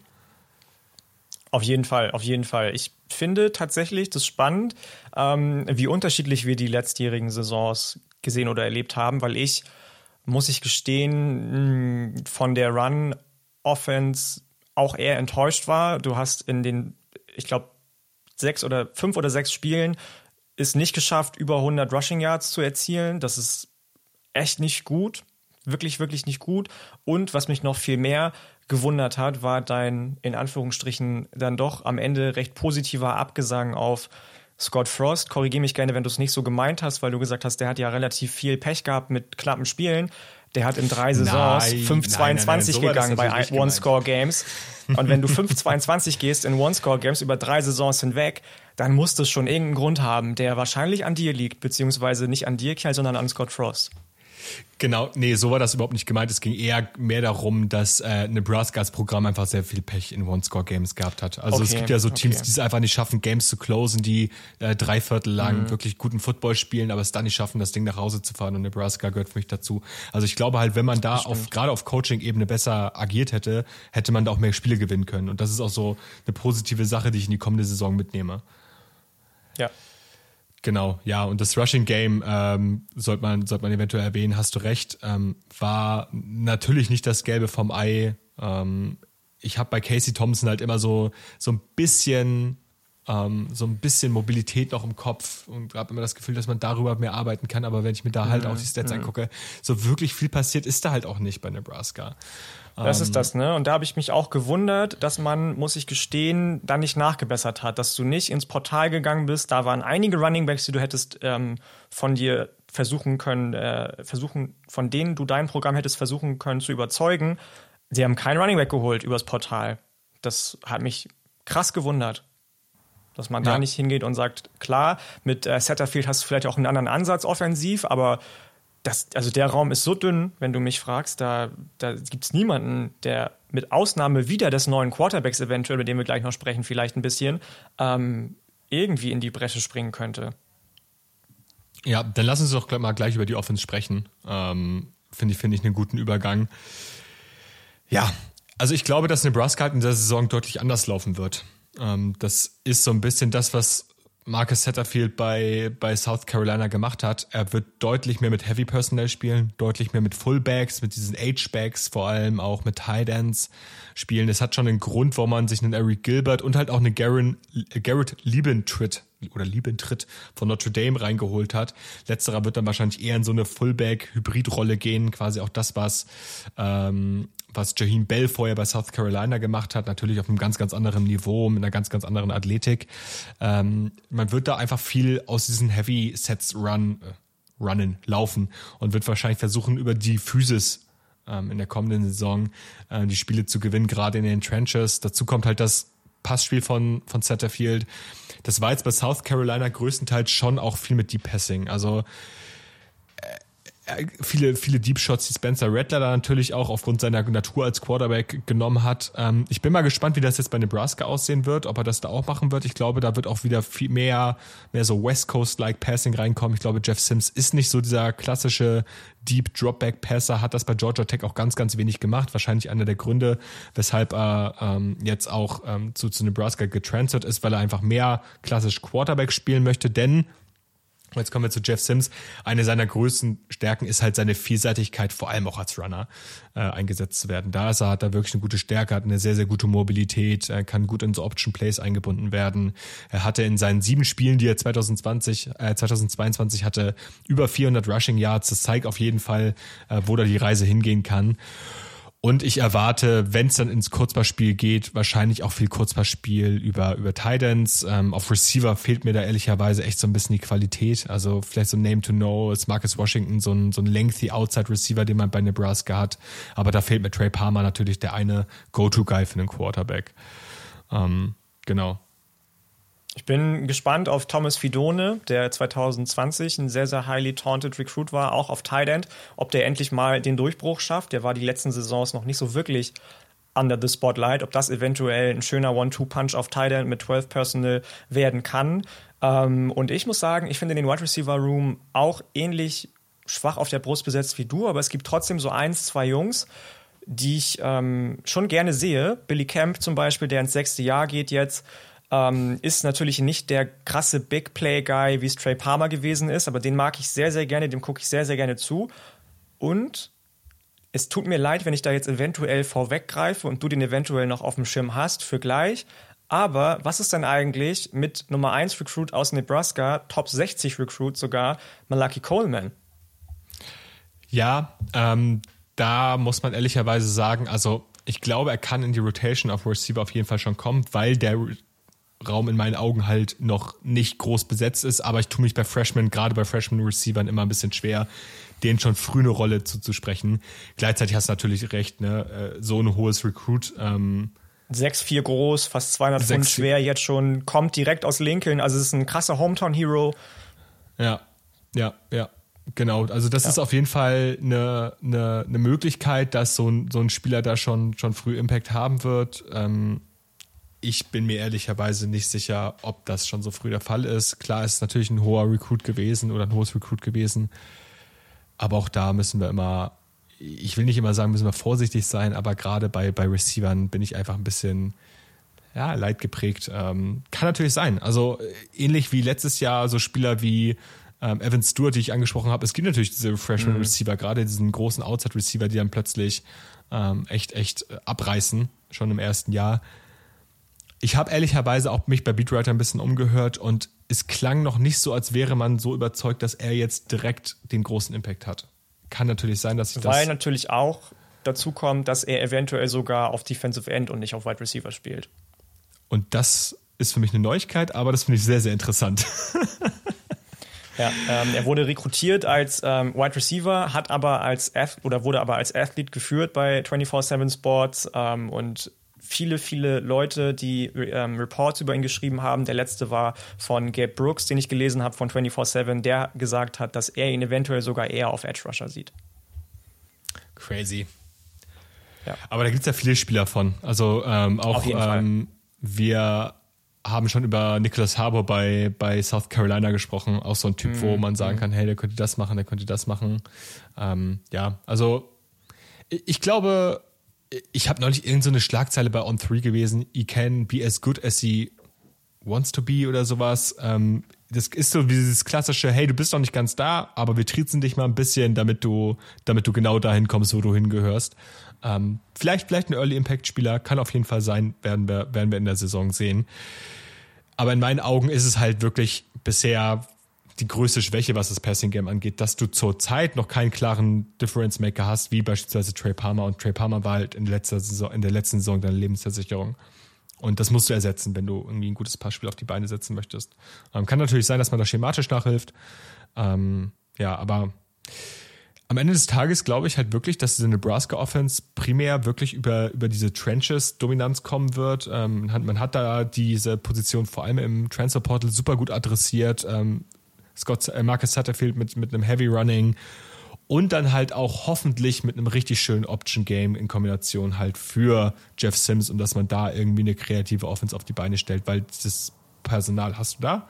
Das kannst du machen. Du hast die Matchup-Waffen auf Thailand. Go for it. Das wäre so mein Ansatz für diese Offense. Ja, kann ich mitgehen. Fände ich auch sehr, sehr spannend. Genau. Ja, jetzt kommen wir, jetzt kommen wir zur Defense.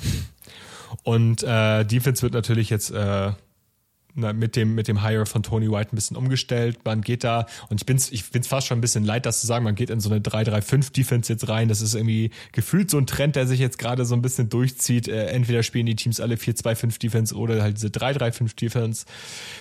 Bietet dir die Vorteile, du kannst kreative Fronts spielen, du kannst viel blitzen, gerade übers Linebacker-Level, über die Safeties, da äh, hast einfach sehr, sehr viele Freiheiten, kannst viel mit Disguises arbeiten. Ähm, bist natürlich tendenziell erstmal an anfälliger gegen den Run ähm, auf dem ersten Level. Bin mal gespannt, wie sich das Ganze translated. Ähm, ich glaube auf jeden Fall, dass man bei Nebraska in der Secondary dieses Jahr wieder ein bisschen stärker sein wird als im letzten Jahr, gerade durch eben Tony White als, äh, als Defensive Coordinator, der bei Syracuse wirklich eine starke Secondary hatte. Zudem kommen da einfach alle Starter zurück. Ähm, man hat da viele gute Leute im, äh, in der, im Defensive Backfield, die theoretisch das ist jetzt ein bisschen äh, grob formuliert, aber die theoretisch das Potenzial haben, da eine gute Defense zu stellen. Man hat es halt einfach bisher nicht gesehen. Ich bin da aber relativ confident. Man hat auf dem Linebacker-Level ganz anständige Tackling-Linebacker mit, mit Nick Heinrich und Luke, Luke Reimer, äh, der das Potenzial hat, der All-Time-Tackling-Leader von Nebraska zu werden, was in der Big Ten auf jeden Fall was heißen will. Ähm, auf jeden Fall. Deutscher ja. es aber auch nicht bei dem Linebacking-Core. Nick, Nick Heinrich. Luke Heinrich, Nick Heinrich und Luke Reimer. Nicht genau, das, das, das, ah, das könnte auch die, keine Ahnung, das könnte auch die, äh, die zweite Mannschaft von FC Büttenwader sein, aber. Oder die neue Telenovela auf D-Max, weil die ja. beiden irgendwie in Amerika sich niederlassen und selbstständig machen und ähm, dann an Chief Borders, dem Transfer von Florida, scheitern und nicht in ihr neues Haus reinkommen. Ah, schön, schön. Dann haben wir das. Ah, nee, heißt Nick Henrich. Äh, nicht Nick Heinrich, Henrich, aber. Okay, okay. Ja. Fast genauso gut. Ja, so ein bisschen wie wenn du Hendrik auf Norddeutsch aussprechen möchtest. Das ist der mm, Henrich. Mm, ja, ja. ja. Sehr schön, haben wir das auch. Ähm, schade, dass Luca nicht dabei ist. Der hätte bestimmt sehr, sehr viel Spaß mit den Namen. Der hätte, wäre stolz auf uns jetzt auch mit den ganzen ähm, kleinen Ausflügen in zumindest Mini-Wortspiele. Der wäre sehr stolz, glaube ich. Der wäre sehr stolz. Ja, ja. Ja, ja also ich glaube, ich glaube, dass Secondary und, und Linebacker-Level zumindest mal fein sein sollten. Also ich sage nicht, dass es krasse Stärken sind, aber es sind auf jeden Fall ähm, Units, wo ich sage, da sehe ich eine Möglichkeit, dass die gut oder durchschnittlich bis gut sein können in der Big Ten. Mhm. Mhm. Angst habe ich ein bisschen um die Front bei Nebraska. Da hast du halt beide Starting Edge Defender, ich habe es angesprochen, die du verlierst. Ähm, da ist so ein bisschen die Frage, wer kann auf Edge jetzt absteppen. Da gibt es ein paar Transfers, die da in der Rotation ein bisschen eine Rolle spielen. Ähm, mal gucken, wer sich da herauskristallisiert. Da kann man noch gar nicht viel zu sagen.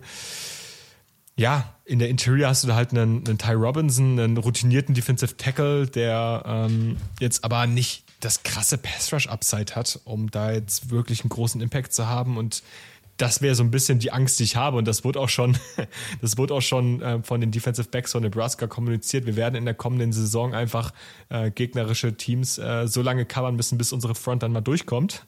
Ich glaube, sie haben es ein bisschen positiver ja. und ein bisschen weniger vorwurfsvoll äh, formuliert, aber so unterschwellig konnte man rauslesen, hey, die Defensive äh, Backs müssen in der nächsten Saison performen. Ja. ja. ja.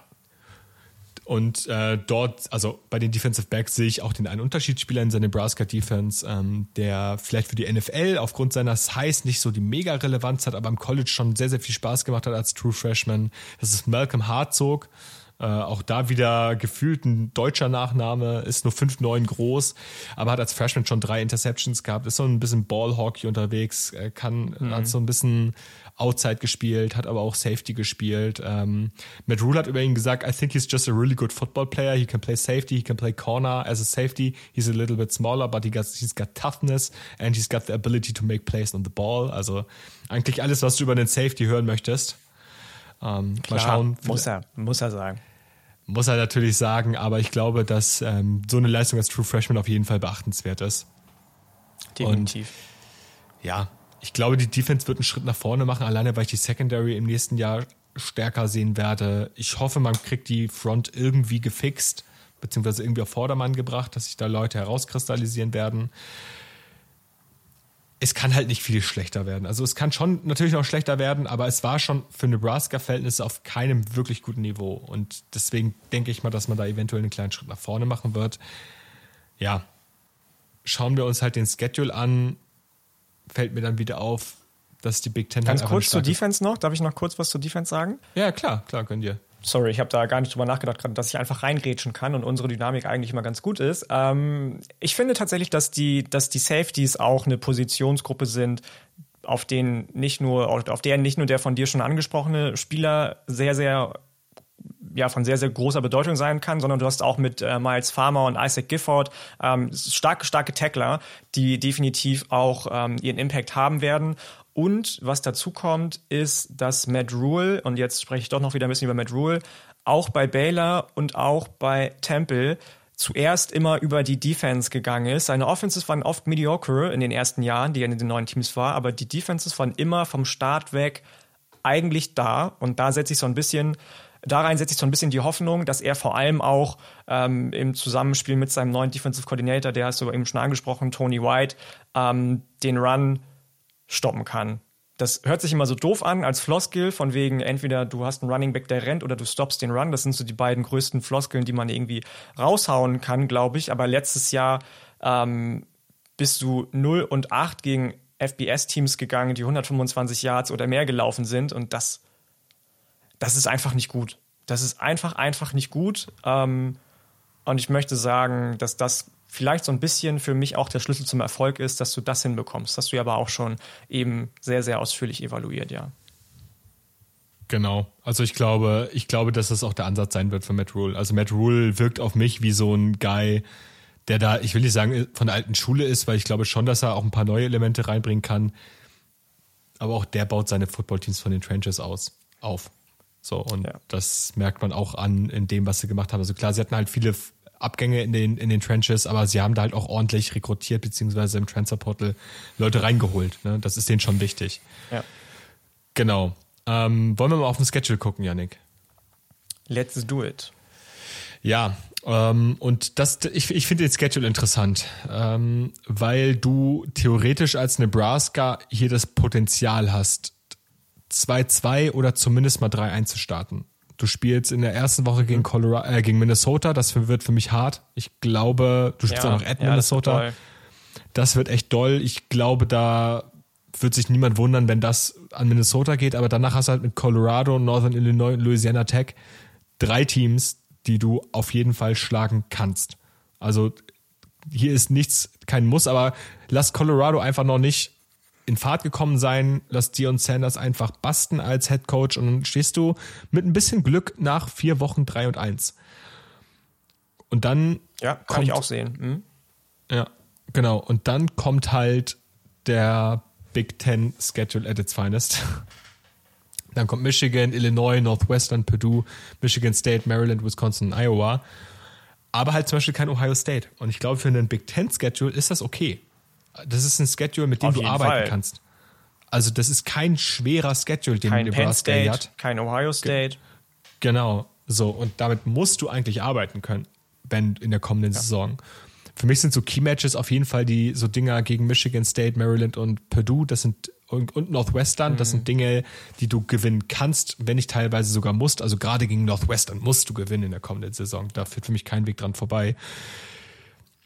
Ja, und für mich sollte der Anspruch jetzt an Nebraska sein, dass sie im kommenden Jahr wieder sechs Siege holen, dass sie ins Bowl-Game kommen, also mindestens sechs Siege holen, ins Bowl-Game kommen und sich einfach von der, also zur Außenwahrnehmung hin, also von der Außenwahrnehmung her so ein bisschen stabilisieren, dass die Leute ähm, Nebraska wieder für kredibil halten, dass da wieder ein bisschen mehr Seriosität auch intern einkehrt, dass das Programm nicht mehr so viel im Mittelpunkt steht, weil der Head Coach jetzt im dritten Jahr hintereinander das nicht gebacken bekommt, das Programm auf Vordermann zu bekommen und dass Nebraska an die übernächste Saison dann gehen kann mit den Ansprüchen, hey, wir wollen dann eventuell auch mal noch einen Gang zulegen und eventuell auch langsam mal oben angreifen. Das muss der Plan von Nebraska sein. Wenn sie in der kommenden Saison noch nicht ganz oben angreifen, ja, who cares? Aber sie sollten ihr Programm auf jeden Fall stabilisieren und dafür, also dazu gehört für mich halt auch, ein, auch der Weg ins Bowl-Game.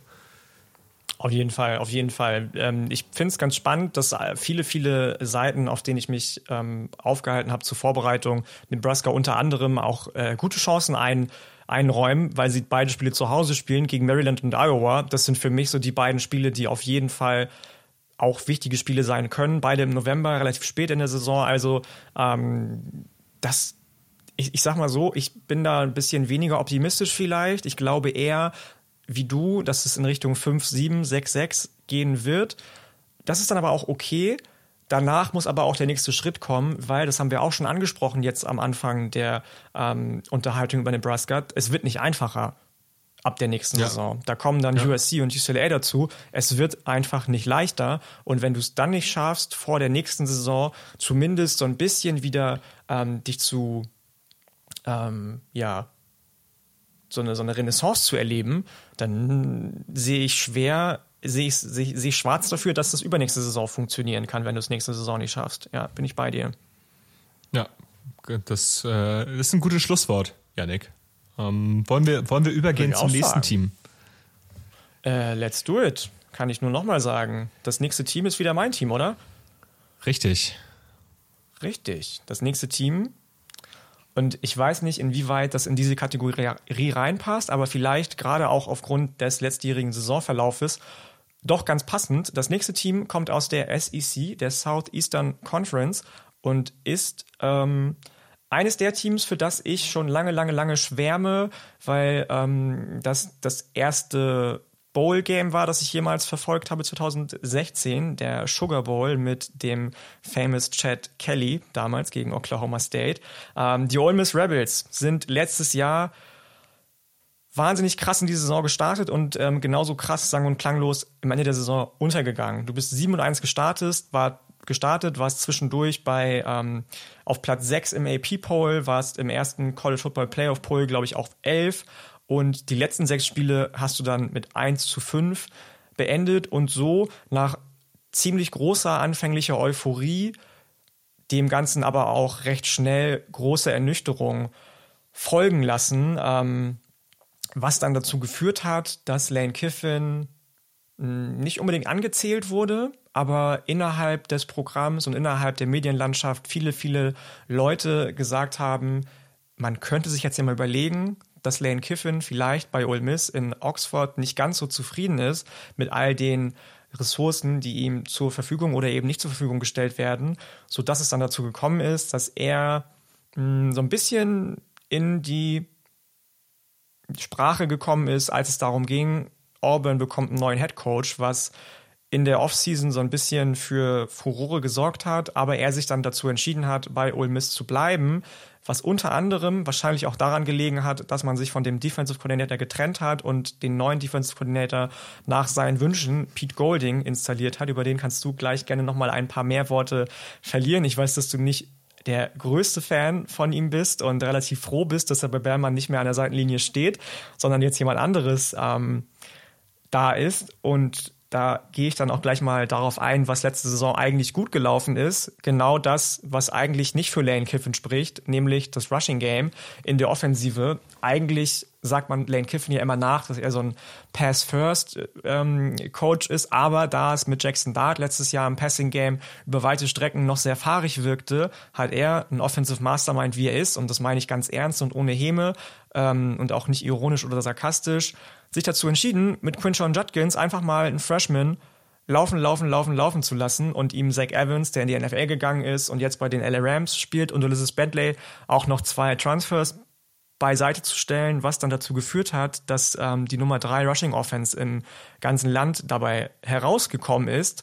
Aber nichtsdestotrotz muss man sagen, dass das Passing Game ähm, fast schon underwhelming war. Jackson Dart nie wirklich seinen Rhythmus gefunden hat was dann auch der Grund dafür gewesen ist, wenngleich ich glaube, dass Jackson Dart auch in der kommenden Saison wieder starten wird, dass Kiffin gesagt hat, okay, ähm, dann hole ich mir einfach Competition in meinen Quarterback-Raum und zwar in Form von einem sehr, sehr erfahrenen Spencer Sanders von Oklahoma State und ähm, Walker Howard, einem Sophomore von LSU, der damals ein Five-Star gewesen ist und sogar einem erst 16-Jährigen, der eigentlich in der 2025er Klasse erst gewesen wäre, Austin Simmons, der aber aufgrund eines, ich glaube, so hoch wie es nur geht, hohen GPA von 5.83 ähm, die Highschool vorzeitig äh, verlassen konnte und jetzt ich schon im Running. Das, finde ich so absurd, ne? Du musst dir ja mal vorstellen, also gefühlt kann er jetzt ja bei Ole Miss äh, sich für die äh, NFL qualifizieren und danach nochmal irgendwie einen Bachelor in, Van in Vanderbilt machen oder so. Also das ist dem ja, ja, ja, dem kann ja jetzt alles egal sein. Auf jeden Fall, das ist richtig krass. Das ist richtig, richtig krass. Ja, sehe ich, sehe ich ähnlich. Ähm, aber ich bin gespannt darauf. Ich bin sehr gespannt auf Jackson Dart. Ich bin aber auch nicht, ähm, nicht schlecht gelaunt, wenn er es nicht bringt und dann einer von den anderen drei Jungs in die Bresche springen muss, falls es wieder so läuft, wie es äh, letztes Jahr gelaufen ist. Und das ist nicht unbedingt immer gut. Du hast natürlich auch einige Losses zu verzeichnen, allen voran mit Jonathan Mingo und Malik Keith, die beide in die NFL gegangen sind, aber zumindest nach meinem Verständnis hat man die wahnsinnig, wahnsinnig gut ersetzen können mit Trey Harris und Zachary Franklin, der vor allem ähm, derjenige ist, auf den viele, viele Augen gerichtet sein werden nächste Saison, nachdem er mit UTSA schon für Furore sorgen konnte, die letzte und vorletzte Saison, beide Saisons über 1000 Yards gefangen, insgesamt 27 Touchdowns. Ähm, da hat Lane Kiffin schon richtig krass was gewonnen. Und insgesamt auch, muss man sagen, in der Offseason und nicht nur in der letztjährigen, sondern auch in schon der vorletzten Offseason ähm, einen guten Weg gefunden, finde ich, so einen kleinen Recruiting-Disadvantage, den du einfach hast als nur mittelgroßes beziehungsweise kleines SEC-Programm im, im Vergleich zu eben Georgia, Bama, LSU auszugleichen, indem er sagt, ich konzentriere mich, was das Recruiting anbelangt, wirklich auf einige wenige Top-Recruits und die bekomme ich dann aber auch, wie dieses Jahr zum Beispiel Linebacker Sunterrain Perkins, äh, Five-Star und ich glaube Nummer 30 Spieler im Land im letztjährigen Recruiting-Cycle. Auf der anderen Seite gehe ich dann eben den Weg übers Transfer-Portal, wo man auch jetzt dieses Jahr wieder sieht, dass er mit 20 Zugängen echt doll zugeschlagen hat und aber auch ähm, Material bekommt, das definitiv direkt Starting Material ist. Ich möchte da über Joshua Harris, einen Defensive Tackle, sprechen, über Caden Priestcorn, den Tight End, oder Victor Curie, einen Interior Offensive Liner, die alle jetzt schon ähm, definitiv ihren Namen sich gemacht haben während den Camps in Ole Miss und so Veteranen wie mein äh, allseits geliebten Nick Bröker oder Tavius Robinson ersetzen können und werden in der kommenden Saison. Da bin ich sehr, sehr, sehr gespannt drauf. Ähm, aber auch eben darauf, und da bin ich jetzt gespannt, was du gleich zu ihm sagst, auf den neuen Defensive Coordinator Pete Golding. Aber zur Defensive kommen wir gleich. Ja, also Pete Golding, ähm, schwierig. Ich, ich glaube, Pete Golding wurde in ein paar Dingen Unrecht getan, auch aus der Alabama-Fanbase, gerade was so Dinge anging wie ähm, verhauene Coverages, ähm, Pass-Rush-Duell oder Pass-Rush, der nicht funktioniert hat. Da wurde ihm oftmals Unrecht getan, weil ich glaube, am Ende einfach nur noch auf alles draufgehauen wurde, was nicht gut lief. Spätestens seit dem Tennessee-Spiel letzte Saison. Was man halt einfach mal sagen muss, ist, er war halt in einer Reihe von Alabama Defensive Coordinatoren, Defensive Coordi defensiven Koordinatoren, schon einer der schlechtesten in den letzten Jahren. Also das muss man mal ganz klar sagen. Klar, da waren dann halt auch Leute wie Jeremy Pruitt oder ihr werdet ihn alle kennen, Kirby Smart lange auf dieser Position. Das sind natürlich ganz andere Kaliber als ein Pete Golding. Er hat dann aber auch irgendwann angefangen, oder was heißt irgendwann, er hat dann aber auch während der Saison angefangen, ganz wild rum zu experimentieren, ganz wilde ähm, Packages dann draufgestellt, hat es dann nicht mehr geschafft, den Lauf zu stoppen. Also gerade im Iron Bowl gegen Auburn hat man dann teilweise gar nicht mehr geschafft, den Lauf zu stoppen. Und ähm, ich glaube, eine Defense wie die von Ole Miss, die letzte Saison schon echt ein paar Probleme hatte gegen den Lauf, ähm, weiß ich nicht, ob dann so ein Pete Golding da jetzt die Personalie ist, die du dir reinholst, um deine Line zu stabilisieren, der ja mit dem Talent, was er bei Alabama hatte, nicht so viel getan hat, wie er es hätte tun können, in meinen Augen. Und das ist das, was ich ihm wahrscheinlich am größten oder am dollsten ankreide, dass einfach Talent nicht, nicht mehr so gut weiterentwickelt wurde wie unter seinen Vorgängern. Ja, ja, das, ähm, da muss ich dir definitiv recht geben. Nichtsdestotrotz glaube ich, dass man ihm auf jeden Fall eine Chance geben sollte, so wie sie jeder neue Koordinator in jedem Programm ähm, bekommt. Lane Kiffin wird seine Gründe gehabt haben, warum er sagt, hey, ich gehe jetzt auf den als meinen neuen Defensive Coordinator, ich möchte den unbedingt haben. Es kann natürlich sein, dass er sagt, er sieht in dem irgendwie auch einen großen Recruiting Advantage, wenn er den an seiner Seitenlinie stehen hat, dass da vielleicht dann der ein oder andere Top Recruit ja. wie Perkins auch ähm, sich für Ole Miss entscheidet wäre meine, meines Verständnisses nach auch fair enough. Tatsächlich hätte ich nicht unbedingt was gegen. Aber jetzt soll es erstmal um die Offensive gehen und da haben wir schon viel drüber gesprochen, wer da eigentlich so von Bedeutung sein wird. Darf ich noch kurz könnte. reingrätschen? Also zu Perkins, ja, das ist gerade angesprochen, das ist ganz interessant gewesen. Äh, Five-Star-Talent, äh, lange zu Ole Miss committed gewesen, aber Alabama hat gegen Ende der Saison immer mehr an dem gebaggert. Also Alabama wollte den unbedingt haben. Und mhm. Ich meine, es ergibt nur Sinn, wenn man sagt, ja gut, wenn der Defensive Coordinator von Alabama dann zu Ole Miss rübergeht, dass du dann jetzt nicht plötzlich zu Alabama flippst. Klar, da ist Nick Saban, aber dann bleibst du doch einfach bei Ole Miss und hab ähm, die Alabama-Schule quasi neu im Haus. Ähm, ist ja deutlich angenehmer. Absolut. Und das ist auch eine schöne Brücke, die du da ähm, mir zum Schlagen hinstellst, weil ein anderer High-Taunted Recruit, den auch Alabama hätte gerne gehabt, aber oft Lane Kiffin als einziger im Stadion saß, ist jetzt Sophomore Running Back Zach, nicht Zach Evans, sondern Quinshawn Judkins, der letztes Jahr wirklich aus allen Rohren gefeuert hat und gelaufen ist und wirklich so, so talentiert zu sein scheint, ähm, dass es viele, viele Beatwriter gibt, die sagen, das ist der definitiv talentiertere Running Back als beispielsweise noch Keatron Allen und ähm, Nick Singleton, über die wir auch schon gesprochen haben von Penn State und die in ihm auch den Nummer 1 Running Back für die 2025er Draft beispielsweise sehen möchten und sehen wollen.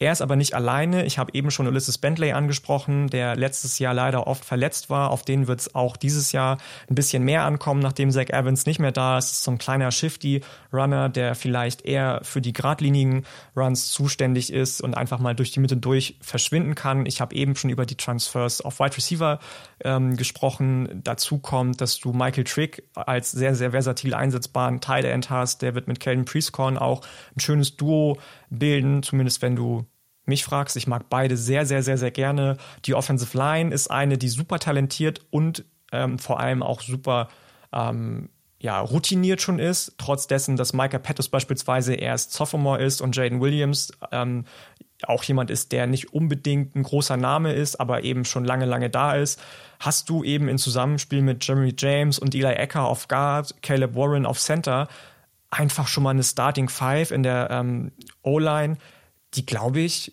zumindest Mittelmaß ist und das hatte Ole Miss lange nicht. Zumindest ähm, nach meinem Erachten.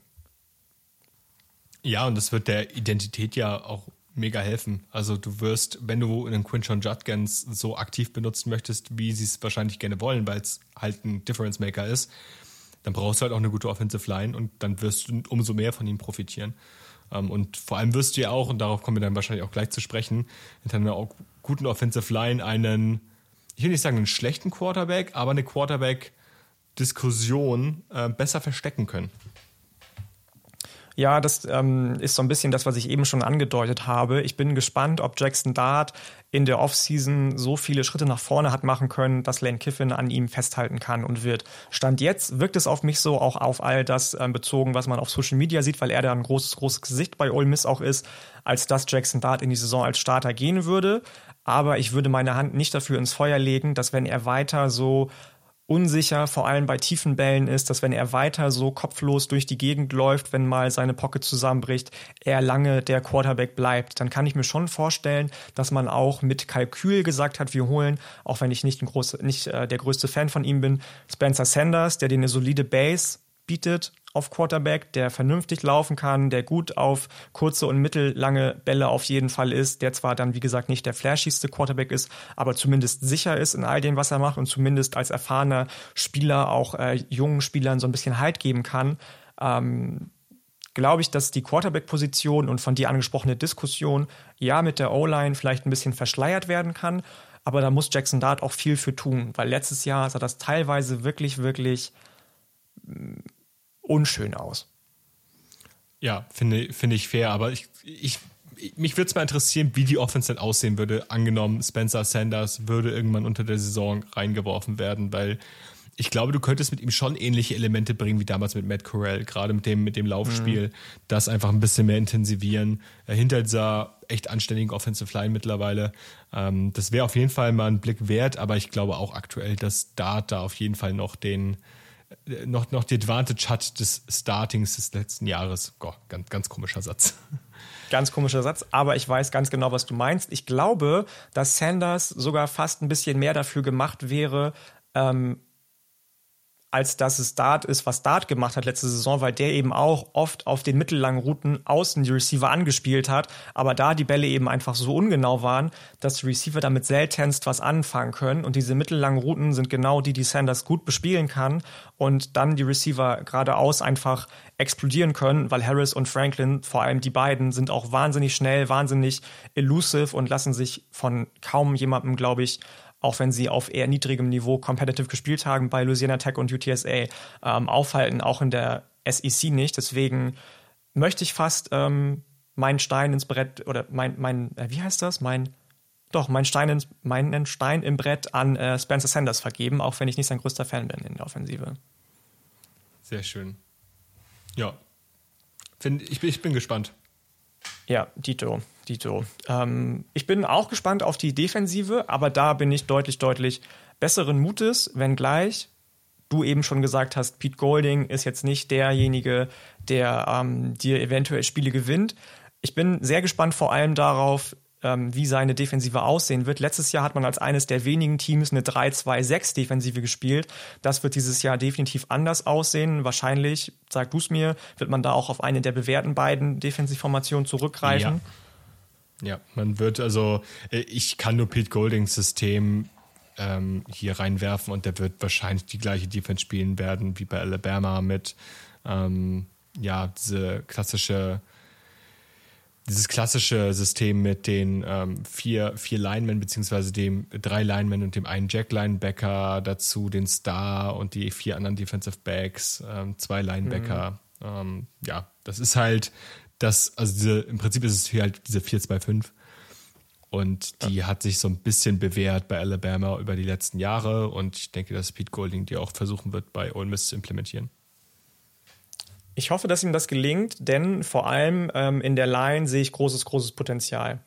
Die sah letztes Jahr aufgrund vielleicht auch der Formation, für die das Material nicht da war, ähm, nicht ganz so gut aus. Dieses Jahr ist es aber so, dass du wieder auf viele, viele sehr erfahrene Spieler, vor allem in der Defensive Line, in der Front zurückgreifen kannst. Du hast ähm, mit Jared Ivey und Cedric Johnson zwei super, super erfahrene Senior Defensive Ends. Du hast Defensive Tackle JJ Peaks ähm, noch eine Saison dabei und beispielsweise auch ein Transfer Linebacker mit Monty Montgomery, der mit großer, großer Sicherheit derjenige sein wird, der Suntarine Perkins an die Seite gestellt wird und eventuell eines der besten, wenn nicht sogar besten Linebacker-Gespanne in der SEC abbilden kann und wird, so ein bisschen als Meister und Padawan ähm, gespannt. Da bin ich wirklich sehr, sehr, sehr in freudigen Erwartungen auf die Line, wo ich ein bisschen Schmerzen habe, trotz dessen, dass du übers Portal vier Cornerbacks dazu gewinnen konntest und mit Aishim Young und Trey Washington auch zwei Safeties zurückbekommst, die nicht von schlechten Eltern sind. Ähm,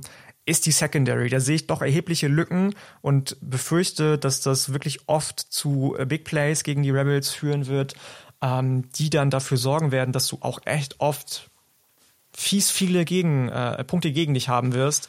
Und da reicht es dann auch nicht, dass du so einen kleinen Hoffnungsträger hast mit Ladarius Tennyson, der letzte Saison aus Auburn transferiert ist, so ein bisschen ein schöner, kompakter ähm, Nickel-Corner, Nickel- Spieler, der ähm, auf allen Ebenen einfach unterwegs ist, der viel hin und her läuft, der gut tackeln kann, der gut covern kann, ähm, den ich wirklich sehr, sehr gerne mag. Aber alles andere, was in der Secondary rumläuft bei Ole Miss, treibt mir doch wirklich so ein bisschen die Schweißperlen ins Gesicht, leider. Ja, und da ist dann auch irgendwie wieder die Frage bei Ole Miss, äh, kannst du im Prinzip alles, was Lane Kiffin dir offensiv gibt, mit einer guten Defense zumindest irgendwie bestätigen. Also die, die Frage, musst du wieder 40 Punkte pro Spiel scoren, hm. damit du Spiele gewinnst? Oder hast du dieses Jahr eine Defense, die gut genug ist, um halt auch mal 30 Punkte äh, Spiele der Offense zu verzeihen? Ja, das ähm, glaube ich ist ein relativ faires Wort in Bezug auf die Defensive von Ulmis, gerade wenn man sich anguckt, gegen wen du in den ersten sechs Wochen so spielst. Wenn du Pech hast und es nicht immer schaffst, weil die Offensive auch noch ein bisschen stottert, weil Jackson Dart nicht in die Gänge kommt, weil die Receiver doch nicht so gut sind, wie sie sich herausstellen. Unter anderem fehlt ja auch Chris Marshall ähm, Jr., der ein Five-Star-Recruit gewesen ist von Texas A&M, der aus disziplinarischen Gründen aber aus dem Roster entfernt wurde. Das war der dritte sehr, sehr hoch angesehene Wide Receiver Transfer eigentlich zu Ulmis. Ähm, wenn man das nicht hinbekommt, diese PS gleich auf die Straße zu bringen, gegen beispielsweise Alabama, gegen beispielsweise LSU oder Arkansas in den ersten sechs Wochen, dann startest du zwar wieder mit Glück 3-0 gegen Mercer, Georgia Tech und Tulane, aber danach bist du dann auch wieder enteuphorisiert, möchte ich fast sagen, wenn du dreimal verlierst und danach nämlich gegen Hugh Freeze spielst, der ja auch mal bei Ole Miss Head Coach war, der jetzt der Head Coach ist, der Lane Kiffin hätte vielleicht werden können bei Auburn. Und wenn du dann 3-4 stehst mit einer Niederlage gegen Auburn, dann glaube ich trotz dessen, dass du danach noch Vandy hast, Louisiana Monroe, aber eben auch Egg Bowl, Mississippi sowieso, Mississippi State, Georgia und Texas A&M, dass das die bisher leider schlechteste Saison von Lane Kiffin zumindest werden könnte. Ja, finde ich fair. Also ich glaube, gerade auch Tulane in Woche 2 könnte so ein Spiel sein, wenn da irgendwie ein paar komische Dinge passieren. Äh, Michael Pratt irgendwie gegen diese Defense, die uns ein mhm. paar Kopfschmerzen bereitet, eventuell ein gutes Spiel hat, ähm, dann hast du das Problem, dass du relativ schnell gegen viele Teams ran musst, auch gerade mit, mit Auburn, mit ich will nicht sagen, dass Vanderbilt ein ernstzunehmender Gegner aktuell ist für Ole Miss, aber auf jeden Fall ein Vanderbilt, was dir wehtun kann, wenn du selbst nicht auf der Höhe bist. Das haben sie letztes Nicht Saison umsonst gezeigt. haben wir schon ein paar Mal über AJ Swan auf Quarterback gesprochen. Es ist, es ist genau. Und dann, also wenn du in den Abwärtstrend gerätst, dann ist es nicht unwahrscheinlich, dass Vanderbilt damit auf einsteigt. Also guckt euch Kentucky letzte ja. Saison an. Auch Vanderbilt hat, konnte Kentucky letzte Saison besiegen. Ähm, klingt ja. komisch, ist aber so. Ja, klingt komisch, und dann, ist aber so. Ich glaube, und ich bin da halt bei dir, ist, der Schedule ist halt hart. Du spielst Alabama und Georgia. Der ist ist richtig das hart. ist wirklich ja. ein harter Schedule. Und dann, also du hast, ich finde, du hast dich als Team halt verbessert und gleichzeitig mhm. würde es mich nicht wundern, wenn du eine schlechtere Saison spielst auf dem Papier als die letzte. Das ist das, ne? Das ist wahrscheinlich das tiefste und talentierteste Roster, das Lane Kiffin seit seiner Ankunft in Oxford jemals gehabt hat, nachdem er das Angebot von Auburn ausgeschlagen hat. Ähm, aber wenn du es diese Saison nicht schaffst, endgültig den, ich sag mal, den, den Climb auf den Berg in der SEC zu, äh, hinzubekommen und auf dem Konzert der Großen endlich mittanzen und mitspielen zu können, dann wird er sich medial daran messen lassen müssen, wahrscheinlich gegen Ende der Saison, wenn Auburn sogar vielleicht besser ist. Ich gucke mal kurz in die Glaskugel jetzt. Warum bist du nicht zu Auburn gegangen? Gleichspiel wie bei Nebraska. Nächste Saison kommt Texas und Oklahoma dazu. Was machst du dann? Ähm, dann wird es schwierig für Ole. Dann ist zwar der Ansatz für mich ein sehr, sehr gesunder und erfrischender, den Lane Kiffin ähm, in das Programm gebracht hat, dann ist zwar Lane Kiffin immer noch ein krasses Mastermind, aber dann kann ich mir schon vorstellen, dass er auch irgendwann sagt, okay, ich merke, ich habe hier meinen Peak erreicht, ich gehe jetzt doch. Und so wie ich ihn kenne, auch oder erlebt habe, auch wenn er deutlich, deutlich erwachsener geworden ist und nicht direkt wieder sagen wird, ich hau in die NFL ab, ähm, da bin ich gespannt, wo er nächste Saison oder nach nächster Saison sein wird. Ich hoffe natürlich, dass das Gegenteil der Fall sein wird, dass Jackson Dart endlich als auch ehemaliger hoher Forster-Recruit sein Potenzial ausschöpfen kann, dass Quinshawn Judkins wieder rasiert, dass die Offensive Line ähm, der, den Vorschusslorbeeren, die wir ihnen gegeben haben, gerecht werden kann und so weiter und so fort und dass die Secondary vielleicht die einzige Schwachstelle ist und das verschmerzbar ist in der Defensive, weil dann kannst du eine ähnlich gute Saison spielen wie vorletzte Saison, wo du 10-2 gegangen bist. Aber da muss schon viel zusammenkommen. Da muss schon richtig, richtig viel zusammenkommen. Und ihr merkt es schon, während ihr zuhört. Es ist nicht umsonst der ähm, Titel oder Anspruch der heutigen Folge, dass wir sagen, Top oder Flop, Hop oder Top, sind das Teams, die im Mittelmaß versinken oder die vielleicht den Sprung schaffen können zu den ganz Großen. Ähm, ich bin auch sehr, sehr gespannt. Ja, also FanDuel hat beispielsweise Ole Miss bei einem Over-Under von 7,5. Und das finde ich, also ich finde es realistisch, aber ich sehe halt auch Wege, wie das eher eine 6-Siegesaison wird für Ole Miss. Ja, bin ich, bin ich bei dir, bin ich bei dir. Gerade wenn Texas AM, wie gesagt, wieder erstarkt ist, wenn Hugh Freeze mit Auburn gleich rasiert, im Egg Bowl tust du dich traditionell schwer die letzten Jahre leider. Du spielst gegen Georgia und dann hast du mit Pech eins, zwei, drei, vier Niederlagen in der ersten Saisonhälfte und eins, zwei, drei, eventuell sogar gegen Tulane. Auch vier Niederlagen in der zweiten Saisonhälfte. Ähm, wir bemühen uns ja eines sehr, sehr schönen Preview-Magazins, dessen Name mir gerade entfallen ist, das Luca uns ans Herz gelegt hat. Ähm, die sagen, der Floor für Miss ist 6-6. Ich bin ganz ehrlich, für mich ist der Floor 4-8 und es ist nicht so unrealistisch. Genau, weil halt viel Ungewissheit auch in der SEC da ist bei ja. einigen Programmen, die jetzt echt einen Schritt nach vorne machen könnten. Und für mich ist der Floor auch 4-8, vielleicht, vielleicht, vielleicht 5-7. Aber für mich ist das Ceiling halt auch nicht besonders hoch, weil da halt auch einfach echt ein paar Spiele. Also du wirst, ich sehe nicht, wie sie mit, mit also ich sehe nicht, wie sie äh, 10-2 hier rausgehen, beispielsweise. Also dafür nee, sehe ich halt gar keinen Case. So. Nee. Und dann dementsprechend ist der, ist der Floor halt auch für mich nochmal ein bisschen niedriger als das. Ich glaube, Athlon Sports ist dieses Magazin gewesen. Ich weiß gerade nicht, wie das, ähm, wie das genau heißt. Ähm, genau, ja. Aber ähm, auf jeden Fall ein Team, was ähm, in der Saison, in der nächsten Saison aufgrund der neuen Playmaker gerade in der Offense äh, Spaß machen sollte. Ich glaube, darauf können wir uns. Wahrscheinlich auch wieder wahnsinnig viel Spaß bringen. Da bin ich bei dir. Aber das reicht eben nicht aus. Dafür ist Lane Kiffin ja bekannt, dass seine Teams Spaß bringen, aber das reicht nicht immer aus. Genau, das ist es. Also es gibt auch Teams, die wir im Podcast immer positiv immer so ein bisschen frame und ich glaube, Ole Miss gehört da schon zu. Aber man muss natürlich am Ende der Saison auch immer realistisch auf das Team zurückgucken und auch äh, vor der Saison mhm. realistisch eine Aussicht, eine Aussicht liefern und ähm, das war jetzt bei Ole Miss dann halt mal vielleicht ein bisschen negativer als der Konsens. Ist man von uns eigentlich gar ja, nicht so gewohnt. Das kann sein, das ist man von uns nicht gewohnt oder gewöhnt. Von mir vielleicht schon mal gar nicht, aber man muss ja auch nicht immer positiv an alles rangehen und kann sich auch mal im Gegenteil dann überraschen lassen, positiv. Darüber würde ich mich sehr freuen. Ja, Sam. Genau. Ähm, Thema spaßige Teams. Gehen wir, gehen wir zum letzten Team. Würde ich sagen, let's do it. Let's do it. Und ähm, nachdem wir in, in der SEC gewesen sind jetzt gerade, davor waren wir bei Nebraska und davor waren wir in der ACC bei Miami, geht es jetzt in die Pac-12. Äh, eigentlich fehlt heute nur noch das Big 12-Team. Ähm, mhm. Hätten wir eigentlich mal machen müssen. Eigentlich hätten wir, um das Ganze ja. so ein bisschen Roundup-mäßig machen zu äh, können, fünf Teams machen müssen heute. wir, hauen, wir hauen gleich einfach noch eine, eine spontanen äh, Bit zu Kansas raus. Bitte nicht. Bitte nicht. Nee, das lassen wir lieber sein. Von, von, äh, von Big 12 Teams haben wir ja traditionell keine Ahnung. Ähm, genau. Gucken wir jetzt nämlich in die Pac 12 und beginnen zu UCLA. Thema Spaß, äh, spaßige, spaßige Teams. So. Ähm, gehen zu UCLA. Die war nämlich in der vergangenen Saison sehr, sehr spaßig. Hatten wahrscheinlich einen der most fun Quarterbacks im gesamten College Football mit Dorian Thompson Robinson.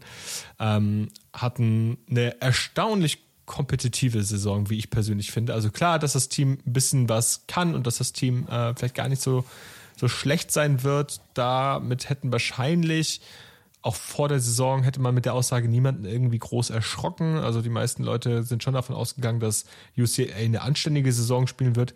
Dass man jetzt in der vergangenen Saison wirklich so viele knappe Spiele dabei hatte ähm, und so oft knapp an dem kleinen Upset zumindest gescheitert ist, damit hätte ich tatsächlich nicht gerechnet.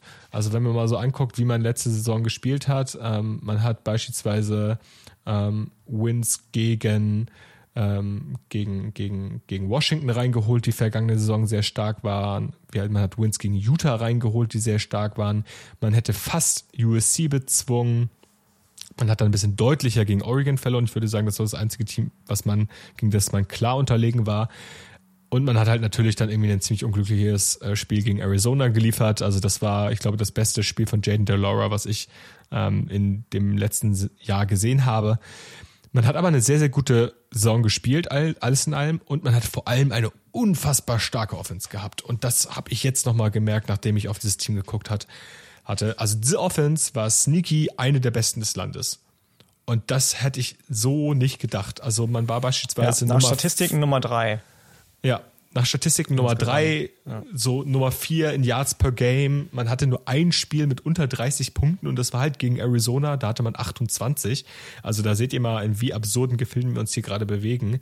Ähm, man hatte natürlich auch einfach ähm, interessante Playmaker auf Receiver mit Jake Bobo. Man hatte mit Zach Charbonnet einen NFL-Running Back. DTA hat durch seine Rushing-Elemente, aber auch durch seine Ganzlinge-Elemente, die er da teilweise hatte, äh, hat diese Offense auf ein ganz neues Level gebracht. Ähm, man war da einfach in jedem Spiel durch diese Offense competitive. Ähm, egal wie groß der Gegner war. Also das muss man diesem Team einfach äh, positiv äh, anrechnen. Ähm, ja, es gab dann natürlich aber auch ein paar Dinge, die nicht so gut liefen. Ähm, ich meine, wenn du eine Top 4 Offense hast, dann muss auf der defensiven Seite halt auch ein bisschen was äh, in die Binsen gegangen sein und die Def Defense war halt ja, nicht ausreichend, sage ich mal. Ähm, man hat da vereinzelte Flashes gesehen, aber wenn du halt in jedem Spiel über 30 Punkte machen musst, um zu gewinnen, dann kann halt irgendwas nicht stimmen, habe ich schon gesagt. Ähm, man war das einzige Team. Haben FBS, wir schon mal gehört gerade. Ja, ja, haben wir schon mal gehört. Man war das einzige Team FBS, das kein einziges Play über 50 Yards zugelassen hat. Dabei ähm, dazu war man aber auch Nummer 110 in Plays über 10 Yards. Also gerade in dieser Money Range für Quarterbacks in, ähm, im Passspiel, da war man einfach furchtbar. Ähm, da hat man viel zu viel zugelassen. Man hat im Prinzip eine Bend, Butter und Break Defense gespielt, aber make it bad. Also es ist halt einfach nicht gut gewesen, was da defensiv gelaufen ist. Und da will man jetzt in der neuen Saison irgendwie ein bisschen ansetzen. Man hat dann natürlich ein paar Abgänge gehabt, ähm, gerade auf offensiver Seite mit DTA, Jake Bobo, Zach Charbonnet, Casimir Allen.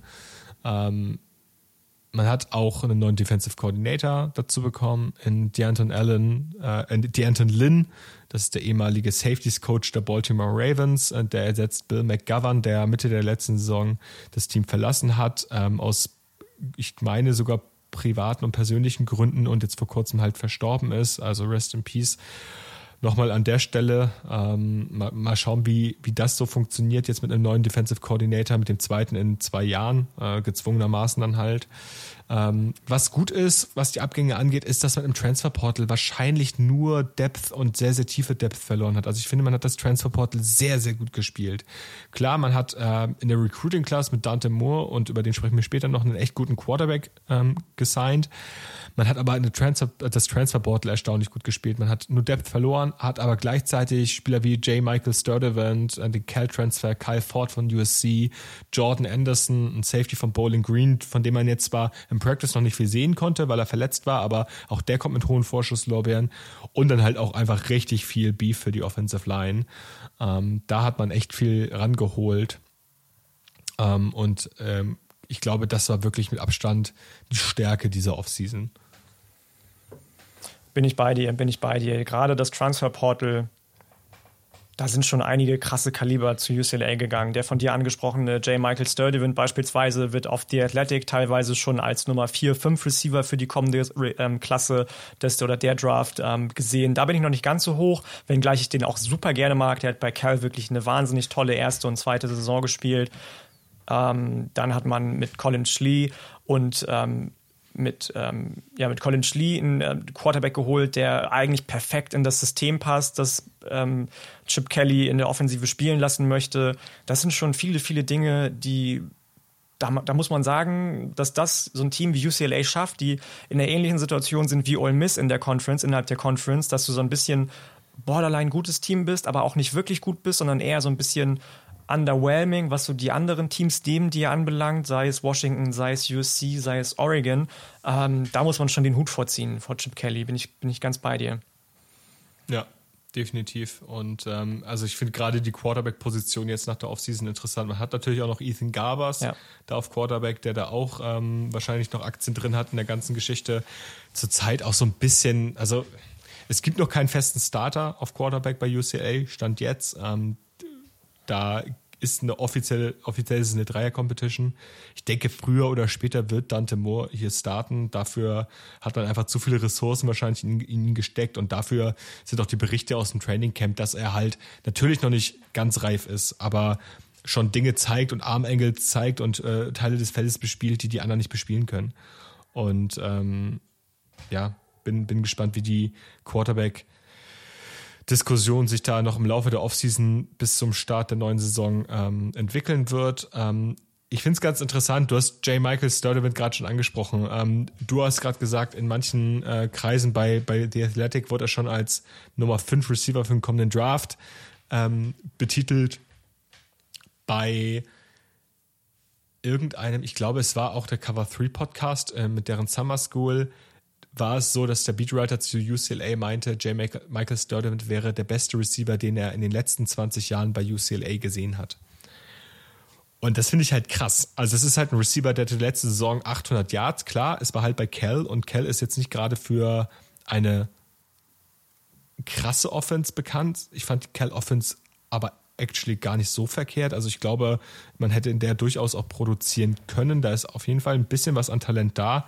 Ähm, viele UCLA-Beatwriter sagen, ja, du musst da irgendwie einen Discount drauf geben, weil Kerl halt nicht gut war.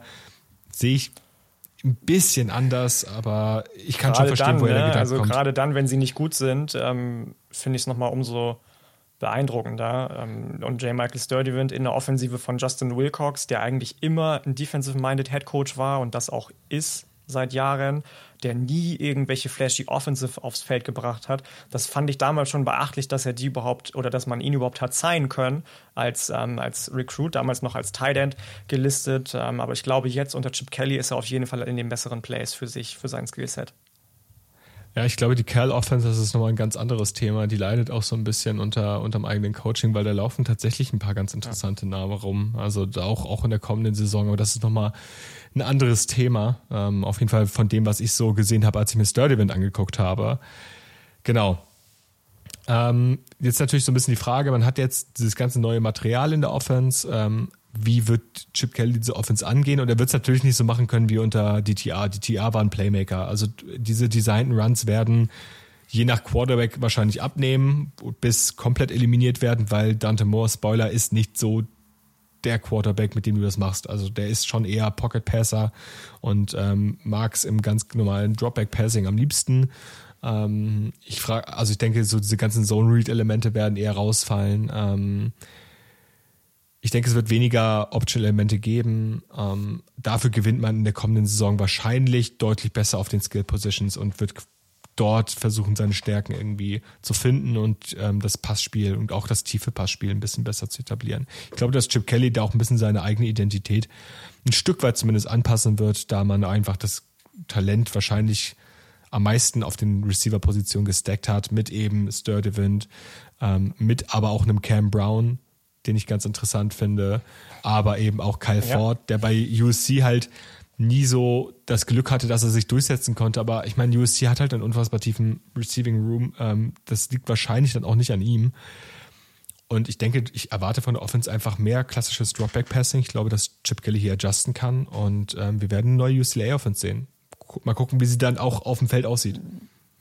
Schauen wir mal, was wird was wird. Gerade weil ja auch die Running Backs, die äh, Zach Charbonnet ersetzen, auch gar nicht mal so unspannend sind. TJ Harden, Keegan Jones sahen letztes Jahr neben Charbonnet natürlich eher wie kleine Jungs aus mit zusammen 645 Yards und vier Touchdowns.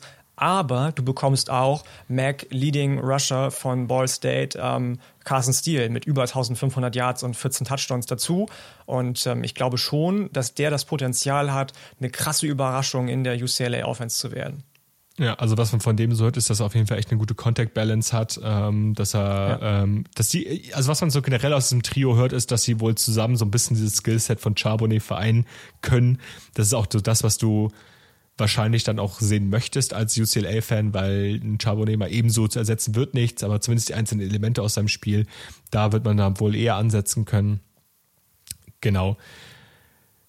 Ja, ich glaube, diese Offense kann direkt eine Top 4, Top 3 Passing Offense in der Pac-12 sein. Ähm, trotz der großen Konkurrenz. Wenn mal nur da, ne? Also wenn mal nur da. Da würde ich ähm, sogar noch dagegen anwetten und sagen, vielleicht sogar Top 10 im Land wieder. Also genau, die, die große Frage nicht, warum ist, das nicht passieren könnte. Ja, die große Frage ist für mich halt wirklich Quarterback, ne? Also du verlierst halt deinen Starting Quarterback und du hast bisher noch keinen einzigen Start der anderen Quarterbacks gesehen. Ich finde es so spannend, das muss ich mal loswerden gerade, dass wir trotz dessen, dass so viele Quarterbacks noch für ein fünftes, sechstes Jahr am College geblieben sind, wir so oft in den Previews jetzt schon gesagt haben, die große Frage ist auf Quarterback. Das haben wir noch nicht unoft, äh, nicht, nicht erst unoft gesagt. Schon ein paar Mal ist das gefallen, der Satz. Ja, definitiv. Und ich, ich, ich meine, das ist natürlich irgendwie die Frage bei jedem Team, was den Quarterback verliert, weil die meisten Offenses im College Football, es ist nicht wie in der NFL, dass es jede Offense tut, aber die meisten Offense, mhm. die meisten Offenses im College Football stehen und fallen so ein Stück weit mit dem Quarterback.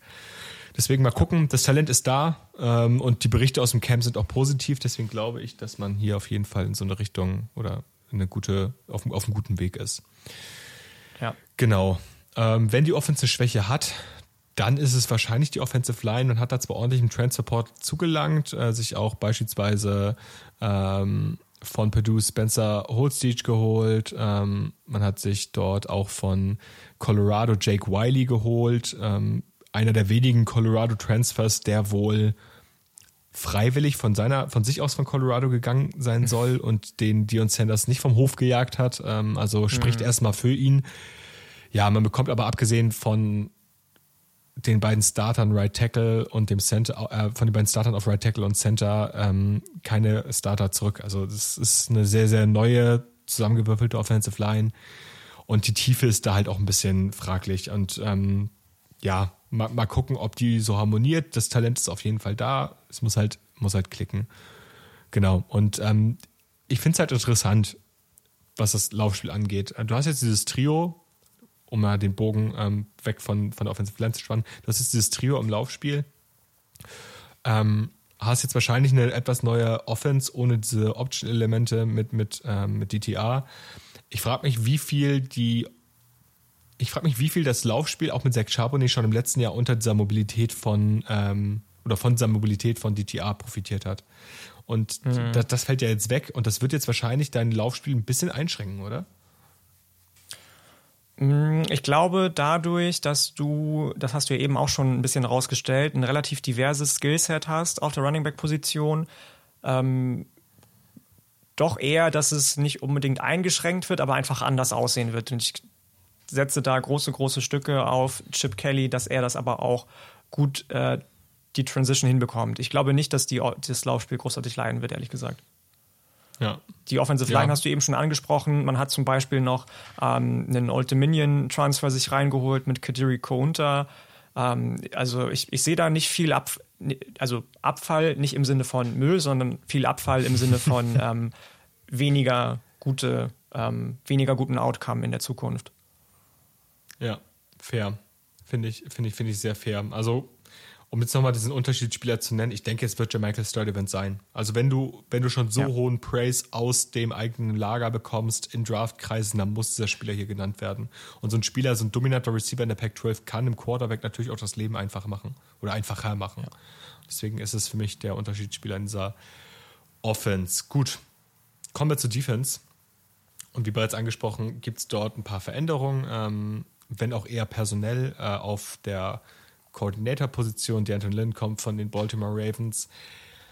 Von dem, was man so hört, wird sich defensiv vor allem schematisch nichts ändern. Auch hier spielt man wieder diese 4-2-5 Base, ähm, bringt darüber vor allem viel Pressures von den Inside-Linebacker-Positionen, also war sehr, sehr blitzheavy unterwegs letzte Saison. Ist die Frage, bringt man das, also bellt man das jetzt unter einem neuen DC bei? Ähm, von dem, was man so gehört hat, auch was er selber meinte, ist, dass er jetzt in der ersten Saison noch nicht das Rad dort neu erfinden wird. Also ich denke, man wird seinem alten System, was man unter McGovern gespielt hat, noch, ähm, noch ein Stück weit treu bleiben. Ja, ich muss ganz ehrlich bei dieser Defense sagen, ich habe mich ein bisschen schwer getan mit der Defense, vor allem in der Einschätzung dieser Defense. Denn was diese Defense letztes Jahr hatte, war individuelle Qualität auf, vor allem auf der Edge-Position. Also mit, mit Murphy, aber eben auch mit Layatu, Latu hattest du da zwei Spieler, die konstant Pressure generieren konnten, die konstant mhm. ähm, Quarterbacks unter Druck gesetzt haben. Aber gleichzeitig hast du es nicht geschafft, auf anderer Ebene davon zu profitieren. Ich fand die Secondary im letzten Jahr halt echt nicht gut. Ähm, da hat man echt ein paar Probleme gehabt, das hatte ich auch schon angesprochen. Und irgendwie bleibt diese Defense halt zum, in großen Teilen zusammen. Ähm, die Defense verändert sich nicht doll und man weiß es nicht, wie geht man damit um.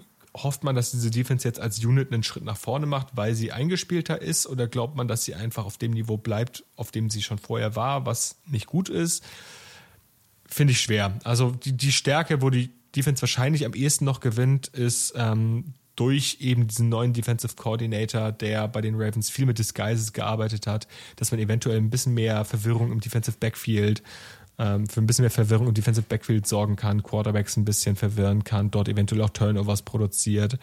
Ähm, ich denke mal, die Run-Defense sollte in Anbetracht des niedrigen Talent-Turnovers auch okay sein oder okayisch sein, aber die Schwächen der Defense, ich habe es angesprochen, das Defensive Backfield und was man dieser Defense auch negativ ankreiden muss, ist, du hast zwar super Qualität auf Edge-Position, gerade mit Latu, aber du hast es nicht geschafft, die ganzen Pressures, die du dort gesammelt hast, auch konstant in Sacks zu konvertieren. Also die Pressure-to-Sack-Rate der, der Defensive Line war einfach nicht gut. Und dort muss man eventuell öfter lernen, Plays zu finishen, ähm, auch mal ein bisschen profitieren von den individuellen Matchups, die man dort gewinnt, damit man auch langfristig irgendwie äh, Kapital daraus schlagen kann. Und ähm, das bedeutet dann halt auch, dass man die Offense so ein bisschen entlastet. Ja, deine Unterschiedsspieler dieser Defense sollte eigentlich klar sein. Äh, Layatu Latu wird nicht ohne Grund für die erste Runde gehypt. Er ist ein super Speedrusher, ein super Technician, äh, hat einen super Angle immer zum Quarterback. Also hatte letztes Jahr mit die meisten Pressures im gesamten College Football und äh, wird für mich auch wieder in diesem Jahr der eine Dude sein in dieser UCLA Defense, den es zu, ja, zu schauen gibt. Aus Draft-Perspektive. Aus Draft so. Ja, bin ich bei dir. Ich bin aber auch gespannt auf seine, ich sag mal, ähm, Buddies. Ich halte sehr, sehr viel von Darius Muasau, der bei Hawaii vor der Saison 2022, in der er zu UCLA gekommen ist, schon richtig, richtig abgeliefert hat mit 361 Das, das war auch Tackles. einer dieser Linebacker, die oft geblitzt wurden. Also der hatte auch sehr, sehr viele Pressures und sehr, sehr viele, sehr viel, sehr viel Production ähm, gehabt. Ja, 12,5 Sacks, 29,5 Tackles for Loss in den drei Jahren bei Hawaii. Ich mag Oluwafemi Oladejo, der ein Transfer wieder von Cal auch ist. Also ich glaube, Cal kann so ein bisschen ähm, witzigerweise die, das Zünglein an der Waage sowohl mit einem offensiven als auch einem defensiven Spieler für UCLA sein. Da bin ich sehr, sehr gespannt drauf, auf ihn, wie er sich da schlagen wird. Sehe aber ähnlich wie du, gerade in der Secondary große, große Lücken. Auch da hast du dir einen Transfer reingeholt mit Bowling Green, äh, Jordan Anderson, der 180 Tackles in seiner Karriere als Safety ähm, an den Mann gebracht hat, fünf Interceptions, 20 Broken äh, Passes. Das hört sich nicht schlecht an, aber das ist mir auf zu vielen Ebenen in der Defensive immer die Last auf, dem, äh, auf den Schultern eines Spielers oder von zwei Spielern und das reicht halt einfach nicht. Und deshalb vor allem muss man bei dem natürlich auch noch sagen, der war jetzt den ganzen Spring über verletzt, der hat noch gar nicht mittrainiert. Wir wissen noch ja. gar nicht, wie, wie, wie sieht denn der jetzt so aus da im Camp? Äh, hat er eventuell Probleme? Kann er gut adjusten? Wie lange ist er denn noch verletzt? Das sind einfach sehr, sehr viele Fragezeichen, die du dir da stellen musst und äh, die will ich aktuell nicht beantworten. Und du hast jetzt die Secondary mit äh, Jordan Anderson, mit dem ein Safety angesprochen und der andere Safety, Kenny Churchwell the Third. Das ist halt ein, also das ist halt mal ein Linebacker gewesen, der jetzt Safety spielt. Also auch da nächstes Fragezeichen. Ähm, ja, wobei das muss ja nicht unbedingt was Schlechtes heißen. Wir wissen alle, Jeremy Chin macht das mit Bravour in der NFL. Ja, ich mag es aber andersrum. Also ich mag es lieber, wenn Safety auf Linebacker wechselt als wenn ein Linebacker auf Safety wechselt, weil das meistens kein gutes Zeichen ist, wenn ein Spieler, der lange Zeit immer vorne äh, heavy in der Box war, plötzlich hinten rumturnt, um das Feld abzusichern. Ich weiß nicht, vielleicht ist das auch einfach mhm. äh, meine eigene Verblendung ähm, und meine eigene Intoleranz gegenüber diesem Wechsel, aber ähm, ich, ich mag es andersrum lieber, wie es beispielsweise beim, beim äh, Linebacker der, der Texas Longhorns letzte Saison war. Gott, jetzt ist mir der Name entfallen. Ähm, NFL Draft. Demarius Overshawn. Genau, der. Ja.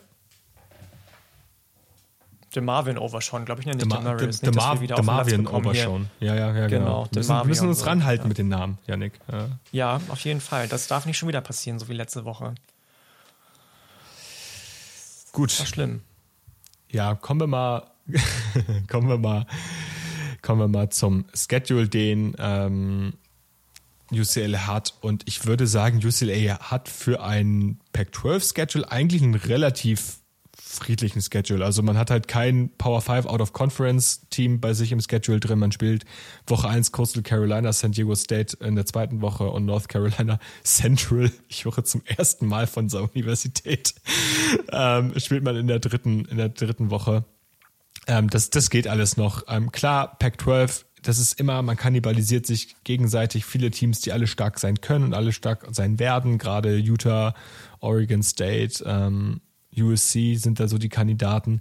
Aber auch viele Spiele, wo ich sage, das kannst du auf jeden Fall gewinnen. Und gerade wenn deine Offense ins Rollen kommt, solltest du da wieder in eine ähnliche Richtung gehen, wie du es in der letzten Saison gemacht hast. Also es würde mich nicht wundern, wenn du am Ende nach dem Conference, äh, nach den Conference Games, ähm, boah, wieder 8 und 3 stehst. Also würde mich nicht wundern.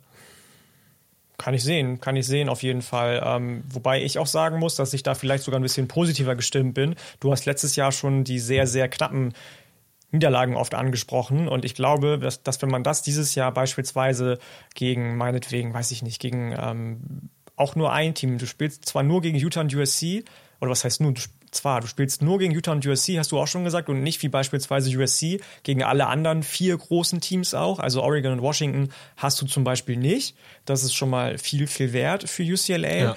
Du ähm, spielst zu Hause gegen Washington State, du spielst zu Hause gegen Arizona State, ähm, du spielst zu Hause gegen Colorado, du hast mit Oregon State und Arizona zwei Teams, die zwar auch ein paar Vorschusslorbeeren diese Saison oder vor der Saison schon bekommen haben, die aber definitiv schlagbar sind.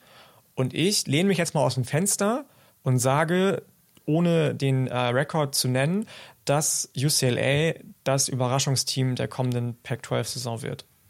Ja, das finde ich einen sehr, sehr fairen Punkt. Also klar, du hast halt mit, mit Oregon, Washington und natürlich auch USC immer diese Kandidaten da oben die da echt. Ähm, Gerade du, ne, du spielst gegen Utah und USC beide auswärts. Das ist natürlich dumm. Das ist natürlich, ja. also nicht dumm, aber unfair. Aber alle anderen Spiele, bin ich ehrlich, sehe ich ähm, gewinnbar und das nicht zu knapp und ähm, mit sehr, sehr gutem ähm, ja, Gefühl gehe ich dann die Saison bei UCLA. Ey, ganz ehrlich, ne? Wenn, wenn das früh klappt mit der Quarterback-Geschichte, wenn Dante Moore plötzlich anfängt zu ballen und deine Offensive Line verbessert ist im Vergleich zum letzten Jahr, ja, mein Gott, also dann kann es halt auch fürs Pac-12 Championship Game gehen mit diesem, mit diesem Team. Es ist halt wirklich. Es muss nicht mal Dante Moore sein, finde ich. Also ich finde, das habe ich ja schon gesagt, Colin Schlee, der passt perfekt ins System rein von Chip Kelly. Ich finde es schon irgendwie spannend, wenn, wenn UCLA mit vielen Mac-Transfers irgendwie auf einmal die Pac-12 aufmischt. ja, das, das, das wäre eine Nummer. Äh, ich, ich, glaube, ich glaube, ich lasse von dem Dante Moore-Train erst dann ab, wenn äh, mir offiziell auch auf dem Depth Chart gegeben wird, dass er irgendwie erst Quarterback 3 ist oder so. aber so lange glaube ich noch dran. Genau. Ja. Ja, aber was glaube ich im Prinzip, wie wir nach der kommenden Saison über UCLA denken werden. Und ich glaube nicht anders, als wir es aktuell tun, oder? Also Offense top, Defense Fragezeichen, aber reicht für die Pac-12 und reicht für oben in der Pac-12. Ja, würde ich auch sagen. Würde ich so unterschreiben. Ich ähm, kann mir nicht vorstellen, dass UCLA nach der nächsten Saison das Team ist, auch wenn sie die Saison so positiv wie von mir gehofft abschließen, von dem man sagen wird, oh wow, jetzt muss die Big Ten auf einmal zittern, weil die in mhm. die Big Ten kommen. Da gehe ich nicht von aus. Da sind ganz andere Kaliber in der Big Ten, die ähm, die Zähne fletschen ähm, und USC gehört ja auch noch dazu. Die kommen auch noch mit rüber mit Lincoln Riley. Ähm, aber ich finde schon, dass, also ich kann mir schon vorstellen, dass es einige Leute geben wird nach der Saison, die sagen werden, oh was, UCLA, damit habe ich gar nicht gerechnet. Und ich freue mich auf den Moment, wenn wir sagen können, wir schon. Ja, finde ich, finde ich einen sehr, sehr fairen Punkt und finde ich auch einen sehr, sehr guten Schlusssatz für diese UCLA-Preview, aber auch für im Prinzip diese Folgen-Preview, denn wir haben jetzt alle vier Teams besprochen, die wir auf dem Zettel hatten. Und nein, auch wenn wir zwischendurch erwähnt haben, wir werden jetzt nicht nochmal über Kansas sprechen, es tut mir leid. Ähm ich weiß nicht, Janik, hast du noch irgendwelche letzten Worte, irgendwelche letzten Themen, die du gerne adressieren würdest? Nee, gar nicht. Ich bin sehr, sehr happy mit all dem, was wir heute besprochen haben. Der Tag endet auf jeden Fall mit einem Highlight. So blöd, wie er auch gestartet und fortgeschritten ist, bis äh, kurz vor Feierabend, habe ich mich sehr gefreut auf die Folge mit dir heute. Das Ganze hat sich bewahrheitet. Es war mir wie immer eine Freude. Ich glaube, die anderen beiden Jungs und Sarah werden die Folge hoffentlich gerne hören. Ähm, wie immer kann man tatsächlich nur als Abschlusssatz natürlich sagen, wenn ihr noch Fragen haben solltet, wenn ihr irgendwelche Wünsche habt, wenn ihr irgendwas ein bisschen genauer durchdringen wollt, wenn ihr noch ein bisschen unhappy seid mit den Informationen zu ESPN, zum ESPN Player und da ein bisschen mehr erfahren wollt, meldet euch gerne bei uns. Wir sind immer offen für Fragen, Kritik und Anregungen und bemühen, bemühen uns, die Community, soweit es geht, mit ins Boot zu holen. Das war mir nochmal kurz wichtig ähm, zu erwähnen, bevor wir diese Folge beenden. Und ansonsten glaube ich, dass ähm, wir mit den Previews ähm, ich weiß nicht, du, wie du es siehst, aber ich, ich fühle mich sehr wohl mit dem neuen Preview-Format und äh, mache das sehr gerne. Wenn die Hörer und Hörerinnen das anders sehen, sollen sie bitte jetzt aufstehen und gehen, beziehungsweise jetzt aufstehen und den Podcast ausmachen. Ähm, ist mir egal. Aber nein, Spaß beiseite. Es war mir wie immer eine Freude mit dir, lieber Kerl. Ja, danke dir. Ich, ich sehe es ganz genauso. Ich meine, klar, heute war es ein bisschen höherer Workload wegen der zwei Teams, die wir dann pro Kopf vorbereitet haben, aber es, ist, es macht einfach in meinen Augen viel mehr Spaß, als irgendwie über jedes Team im gesamten College Football irgendwie fünf Minuten zu sprechen. Ähm, es ja, ist für mich ein ja, deutlich sinnvolleres Fall. Format. Und ähm, ich hoffe, euch da draußen gefällt es auch. Janik hat es gerade schon gesagt, wenn ihr Anregungen habt, Kritik, Teams, die wir eventuell auch in Bonusfolgen nochmal besprochen, äh, besprechen wollen oder sollen, ähm, gerade an unsere SupporterInnen, haut's gerne raus. Und äh, genau, für Kritik sind wir auch immer offen, wenn sie denn auch konstruktiv formuliert ist, ganz wichtig. Und damit äh, wünsche ich euch einen, ja, ein schönes Bergfest. Ein schönes Bergfest. Es ist Mittwoch gewesen und das Einzige, was jetzt noch fehlt, ist das obligatorische Let's Rid. Let's Rid.